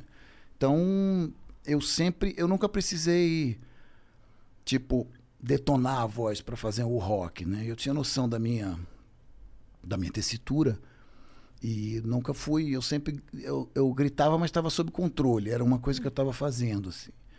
Então, a voz vem, vem se mantendo e eu faço, me afono, Renata, inclusive, está marcada amanhã. sempre que eu posso, o ideal é uma vez por semana, mas nem sempre dá. Uhum, que ótimo. E tem exercícios que eu faço antes de entrar, de aquecer, depois do show, de desaquecer. Uhum. E coisas assim, que. malandragens, né? Você não teve nenhum calo vocal, nada? Não. Sempre cuidou Não. com. Uma vez, em 99, eu tive um edema. Uhum. E eu fui no. Era o começo, já, já tinha aquelas câmeras, né? Que o cara enfia a câmera na sua goela. No otorrino lá. Aí você vê no torrino a tua, o teu ganha-pão ali todo né, vermelho, inflamado, inchado. E eu falei, e aí, o que, que eu posso fazer? Ele falou, nada. Não tem remédio para isso. Você tá com um sobreuso das, das tuas do teu aparelho, você é tipo um, você usa a voz como um jogador de futebol usa as pernas. Você não pode sair e ficar jogando, porque eu já acordava, era entrevista, rádio, não sei o que, grava não sei o que, à tarde ensaia, viaja, show. Chegou uma hora que eu perdi uns 30, 40% dos agudos. E ele falou: o que você tem que fazer? Você tem que ficar um mês sem falar. Fiquei um mês sem falar. Mentira. Mentira. Fui pro sítio do amigo meu, isolado, é uma época que eu estava solteiro. E eu conversava com ele por escrito. Escrevia e ele me respondia. Escrevia um mês sem falar. Foi Um difícil. mês sem mês falar? A, a gente não passa dois minutos aqui nesse podcast. 30 É, segundos mas se você, ficar se a sua silêncio. vida depender disso, É, você vai é. ficar um Por isso que você cuida assim com tanto apreço até hoje. É. Esse susto aí te alertou, né? É, já tive assim, claro, uma gripe um, Ah. ma- mais insistente, aí você tá em Porto Alegre, tá aquele friozinho, aí você toma um, um diprospan, né, uma... Como é o nome da substância? Uma... Co... Ah, corticoide. É, exatamente, cortisona. Cortisona, e aí sim. melhora, resolve pro show e tal. Mas, assim, grave mesmo nesses 35 anos só uma vez. Foi em 99 e nunca mais. Então, Quem que falou cuido, sobre né? isso aqui, dessa injeção? Que a voz volta. volta, mas Cara, depois volta o problema. É, É, exato. É, assim, é- é uma emergência. é uma Eu já emergência. tomei pra show, mas é, é, é assim. Exatamente. Fa Ah, tá, não toma. foi aqui que falaram. Foi uma dubladora que eu tava assistindo, a Mabel César. E ela falou que ela foi chamada duba- dublar um filme e ela tava sem voz. E em última instância, que era um filme muito especial, assim, ela teve que tomar essa, essa injeção. Não é uma solução, né? É. Não é uma solução. paliativo. É um E paliativo. seu corpo demora, sei lá, dois meses pra Incha e recuperar É. disso daí. A gente precisa dar conta dessas, dessas perguntas Cara, aqui. você não tem Antes da gente começar essas aqui, eu preciso ler uma é, especial que chegou. Do Ziba. Ele postou no Ah. Twitter. Ele postou o trechinho da gente falando dele. Escreveu: Que irado, obrigado, meu bro Paulo, Paulo Ricardo e as meninas do Vênus Podcast, a Ziacine e Cris. tal. Ah, que legal. Beijo, Vamos, Ziba. retuita aí, Renato. Beijo. Muito legal. Beijo, Ziba. Te amo, querido. Beijo pro seu pai, pra sua mãe. E semana que vem vamos ouvir. A música já tá praticamente mixada. Só vou te um- vou masterizar e te mandar. Tudo. Uma coincidência também sobre o Ziba, o nosso segurança aqui embaixo, um, um dos nossos seguranças, no episódio do Ziba, eu desci ele falou assim: Eu era a segurança do pai dele. Olha só. E, você tam, e o pai dele também era seu médico. médico. E ele era o, o segurança aqui do Flow, Tá segurança do pai do Ziba. E A viu ele crescer e tocar na garagem. Dizem que a gente sempre tá a duas pessoas de alguém, né? É. A gente tá a várias duas pessoas do Ziba. Eu sempre tenho uma pessoa e mais uma Ziba, outra pessoa Caramba. Ziba, outra pessoa Ziba. O Ziba É, tá- Onde está Ziba, né? O Denominador comum aí de tudo. Vamos ler. Obrigado. Nós temos Oh, outro obrigado, cafezinho. Você é ca- coffee Produção lover? venusiana. Então vamos lá. Marina Máximo mandou 200 Sparks e escreveu: Ei Cris, ei Yas. Estou muito feliz de conseguir transmitir essa mensagem. O Vênus é o único podcast que quero dar shake em todos os episódios. É nóis, Marina. Cris, eu amo sua inteligência e sua risada. Yas, você é encantadora, que menina doce. Beijos. é, sucesso mil pra vocês. Marina, muito, muito, muito, Muito obrigada. Ei, Muito obrigada pelo seu concordo. carinho. E ela mandou uma outra mensagem e falou: Aprendi a gostar do RPM por influência do meu esposo, Will do Rock, que é muito fã seu. Tão fã que no show em BH no dia 23 de 11 de 2014, ele me deixou no meio de todos e saiu correndo porque você havia descido do palco e tocou na mão dele. Que barato. Manda, por favor, um abraço adiantado de Niver, que é dia 16. Will do Rock. Will, obrigado. Um abração, tudo de bom. Eu não sei se vocês ainda estão em BH, mas estarei lá no Palácio das Artes dia 25 com voz e violão. E vou descer no palco de. Não, não brincadeira. Palácio das Mas- Artes, acho que segurança vai me barrar se eu Mas dessa vez não vai largar a mulher e sair correndo. É, não. O Palácio das Artes é um showzinho sentado, mais, né? Aquelas coisas mais, um tempo da MPB. Mas pinta lá, fala, lembra de mim? Sou o Will do Rock. Obrigado pelo carinho. Boa. Muito legal. Posso colocar de vídeo? Pode. Pode. Opa. A gente recebe também vídeo, tá? Ah, Somos chiques, somos chiques. Esse é o Renan. E aí, gurizada, beleza? Gurizada. Barra. Alvorada Voraz. Toda vez que eu escuto essa música, eu fico pensando que ela foi feita para aquele ano e para aquele governo. Eu só queria saber, essa letra, ela é atemporal mesmo? Ou a gente que não aprende com nossos erros sempre votamos nas mesmas porcarias em todos os anos? Da hora a pergunta do Renan.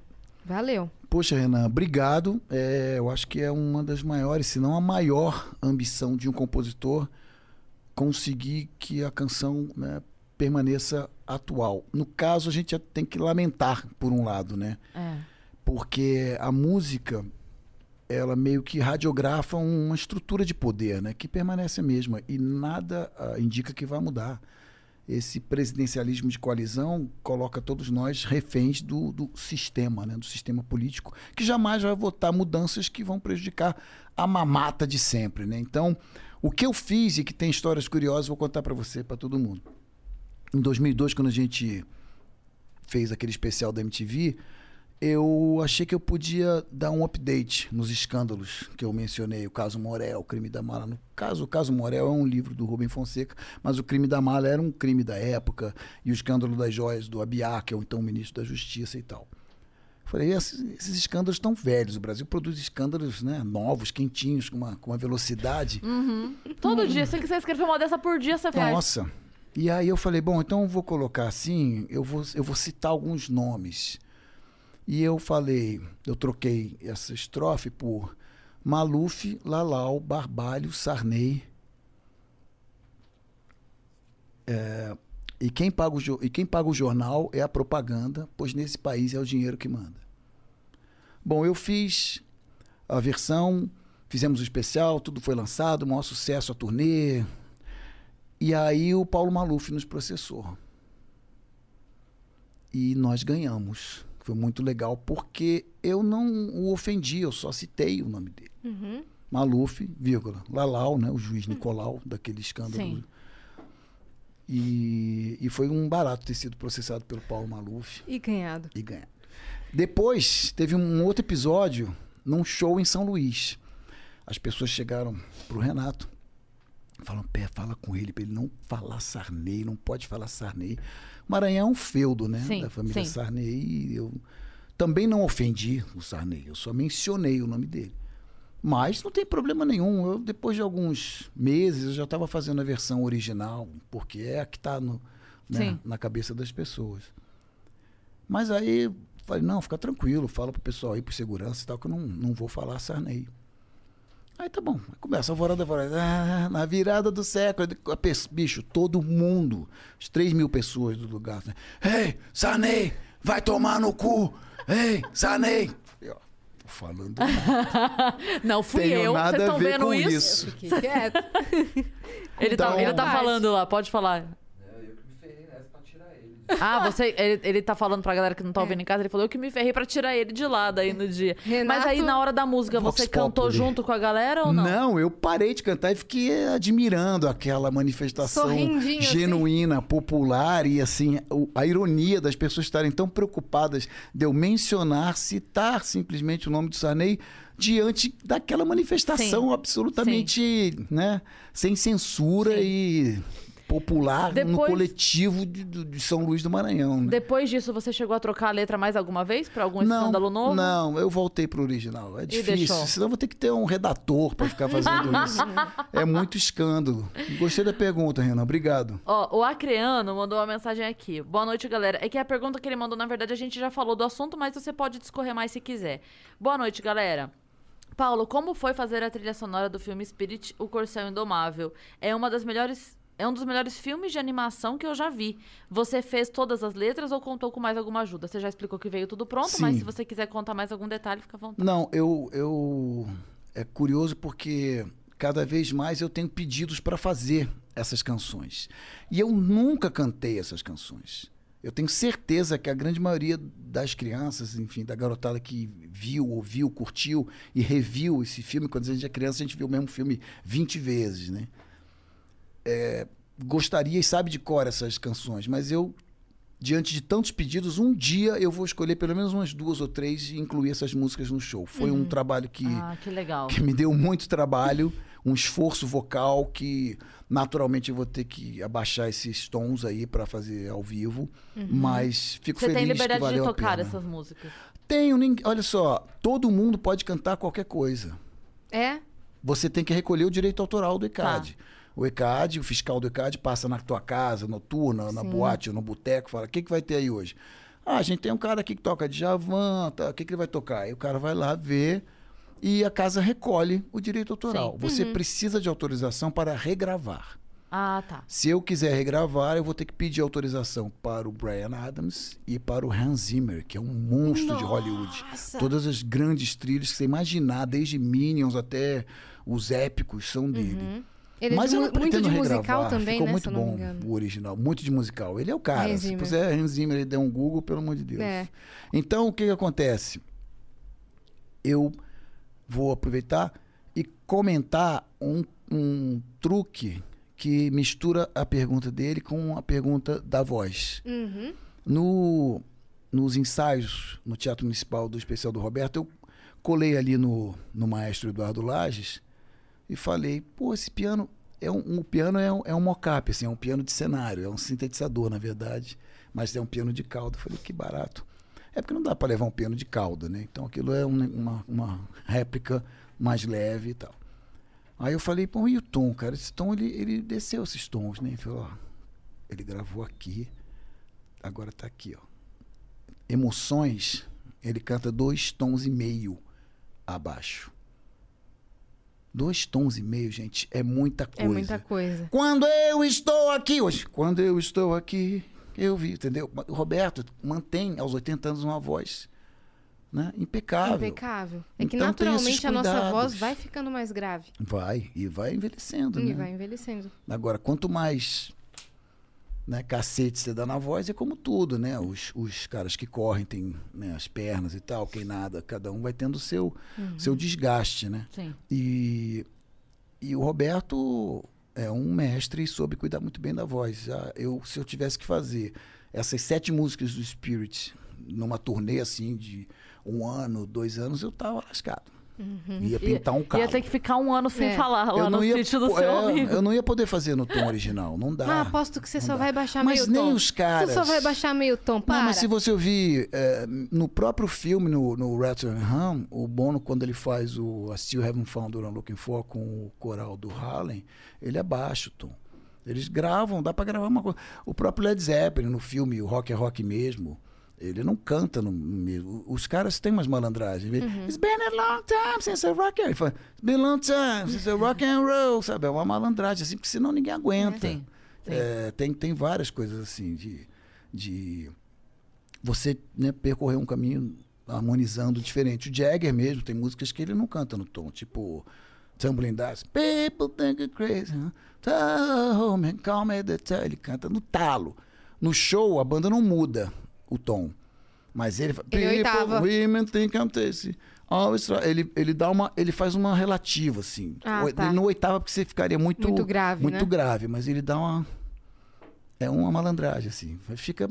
Eles têm. Ela, né, são três backing vocals incríveis para fazer todas aquelas coisas.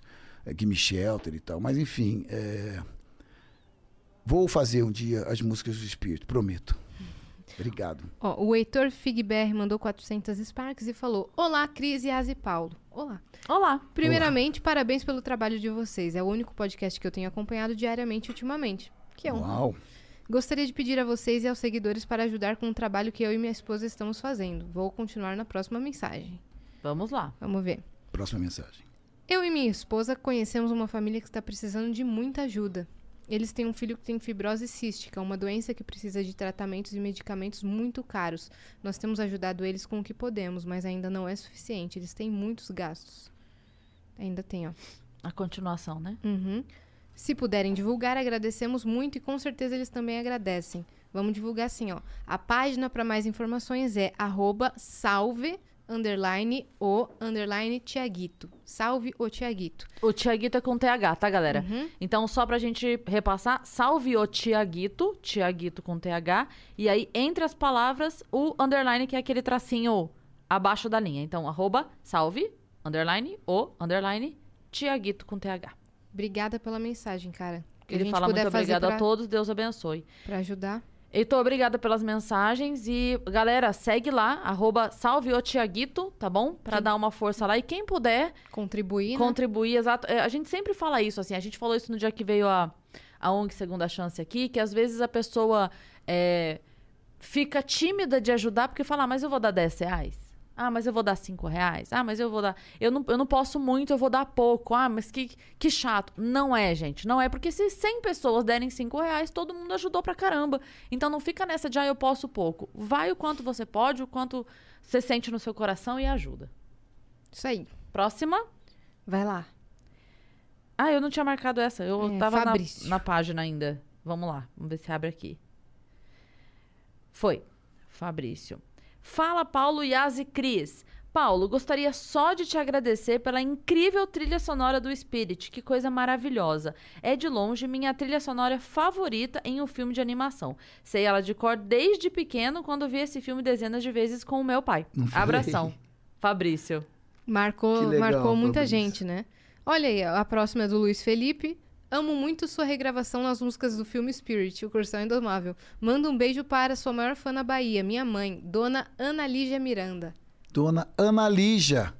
Um cheiro. Muito que Boa. bem. É- E agora a gente tem dois vídeos. Isso, boa, do Will Nogueira.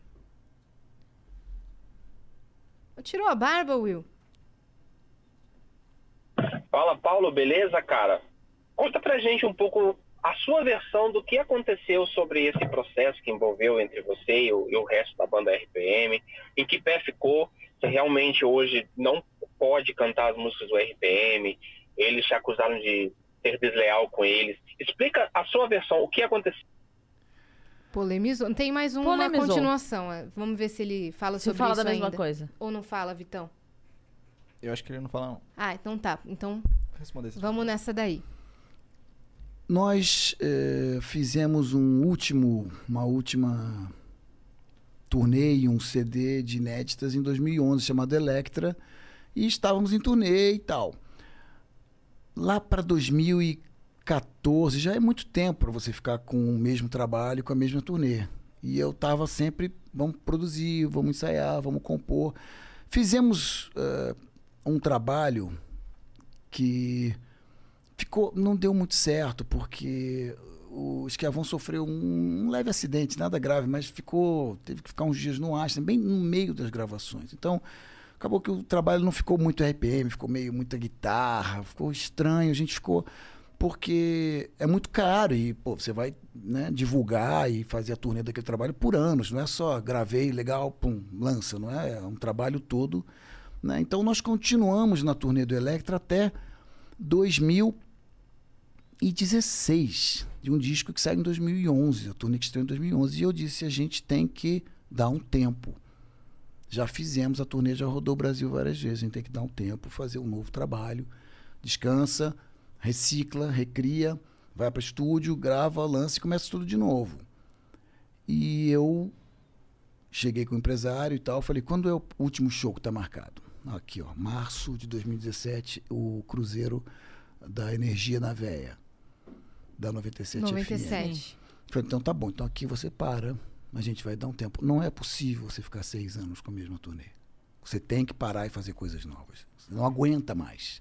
Você não tem mais o que fazer, cenário, eh, figurino, tá tudo já cansado. E as pessoas já viram o show. Os fãs, claro, eles vão ver né, o show da banda, mas eles querem ver um novo show. Tudo bem, você vai ver um, um Dave Gilmour fazer o Dark Side, pff, você pode fazer o Dark Side milhões de vezes, né? Mas a gente precisa ter coisas novas. Bom, nesse momento em que a gente fez o último show, aí eles entraram com um processo para eu não poder cantar as músicas do grupo, que é uma, uma impossibilidade jurídica, como eu expliquei. Todo mundo pode cantar qualquer coisa. E Bom, aí acabou todo o clima, né? Aí virou esse negócio. E nós tínhamos, temos, né, um acordo escrito, assinado e homologado que a gente só poderia usar o nome RPM se fosse a formação original. Os quatro originais. Bom, além de não estar mais, o PA faleceu. E eles estão aí, tipo, se chamando de RPM, eu acho isso muito chato. Quer dizer, a gente pode entrar num acordo, não tem problema nenhum. Quer se chamar de RPM? Pode se chamar. A gente conversa e vê o que, que se pode fazer. Eu não acho correto com os fãs. A gente vai achar que eu tô lá, que é o PA, que não tá sabendo falar, ah, RPM, como assim não tem Paulo Ricardo? Outros podem estar cientes aí do trabalho novo deles e tal, mas eu acho que é uma questão eh, de, de, de ética, né? Assim, de respeito com os fãs. Mas há muito tempo já é uma questão da justiça, então, infelizmente, foi para esse lado. Tô esperando aí as decisões. E o próximo vídeo Próximo vídeo. é a última mensagem. Sua, que me lembra muito ali minha fase de pré-adolescente. Eu acho que, se eu não me engano, ela foi tema da novela Esperança, que era até uma, uma música sua com a Ana Paula Rosa, que era Onde está o meu amor? Até se puder dar uma palhinha, seria bem legal recordar. E uma coisa que eu sempre quis ter foi o seu cabelo. Desde pequenininho eu sempre quis ter meu cabelo, nunca consegui. Will, Will. eu não, eu não sei tocar essa música no violão, então eu não vou fazer palhinha, não, porque é uma música lenta, não Sim, fica, não tem sim. aquele entusiasmo pra segurar. Mas eu posso deixar um cabelo aqui, você pode fazer. eu posso deixar um fio aqui pra Pra você. você e fazer você um pode pegar uma, é, uma Super-Homem, né? Que tem o. É, no, no tem- filme do Super-Homem tem o fio de Exatamente. cabelo. Muito tem, que bem. Tem todo o meu DNA aqui, E cuidado. tem uma Agora- mensagem que não tá aqui, mas eu queria muito que você mandasse um beijo pra minha amiga Miriam, que é muito sua fã. Ela pediu um beijo e um olhar 43. Miriam, eu só tenho um olhar, é esse. É o 43. E um beijo pra você, obrigado. Obrigado pelo carinho. Perfeito. E só pra Obrigada. gente. A gente não pode encerrar sem ouvir ao vivo o Hey Brothers, né? Hey, brothers! hey, sisters! Muito Hey, Venus! Incrível. Fala de novo, Rei Vênus. Hey, Venus! Captaram, equipe? Vamos cortar e botar na abertura. Muito obrigada. Ah, eu quero agradecer mais uma vez o Boninho e o Rodrigo Dourado por transformar esse caco que foi o Hey Brothers no plim plim do BBB, Cara, é né? incrível. É uma loucura. Às vezes eu, eu me assusto, eu tô em casa, tipo, ainda mais aqui na pandemia. De repente, eu, hey, brother, eu falei, que isso? Eu, é, eu me assusto com a minha própria voz Você ali. tem noção que esse é o grito que a gente larga o copo d'água enchendo e volta correndo pra assistir, Sim. entendeu? Pois a é, gente pois sai é. escovando É um o barato, dente. um. Hey, brother, eu falo volta. junto com o Hey Brothers. Eu falo, Hey, Hey, Brothers. É, tem uma, né? Eu faço vários pra escolher, não é uma coisa assim, qualquer Do jeito. nada. Não, Não, é, bem tem um- trabalhado. É, a gente faz um. Eu e o, e o Gui Borato ficamos ali, fizemos bem uns 10, escolhemos esse, não, o outro, vamos ver qual que foi. É, tem uma ciência. Demais, Mas valeu cara. a pena, muito legal. Cara, muito obrigada muito por legal, ter vindo. muito legal conversar com você. Foi um prazer. Obrigado. Passou assim muito rápido. É. Quando- Já são Pô, nove horas adorei, da noite. Adorei, adorei. Nove da Ziba, noite. que legal você estar participando. Obrigado a todos que participaram aí. Obrigado a todos os outros planetas. E os viajantes. Vitor. Dani.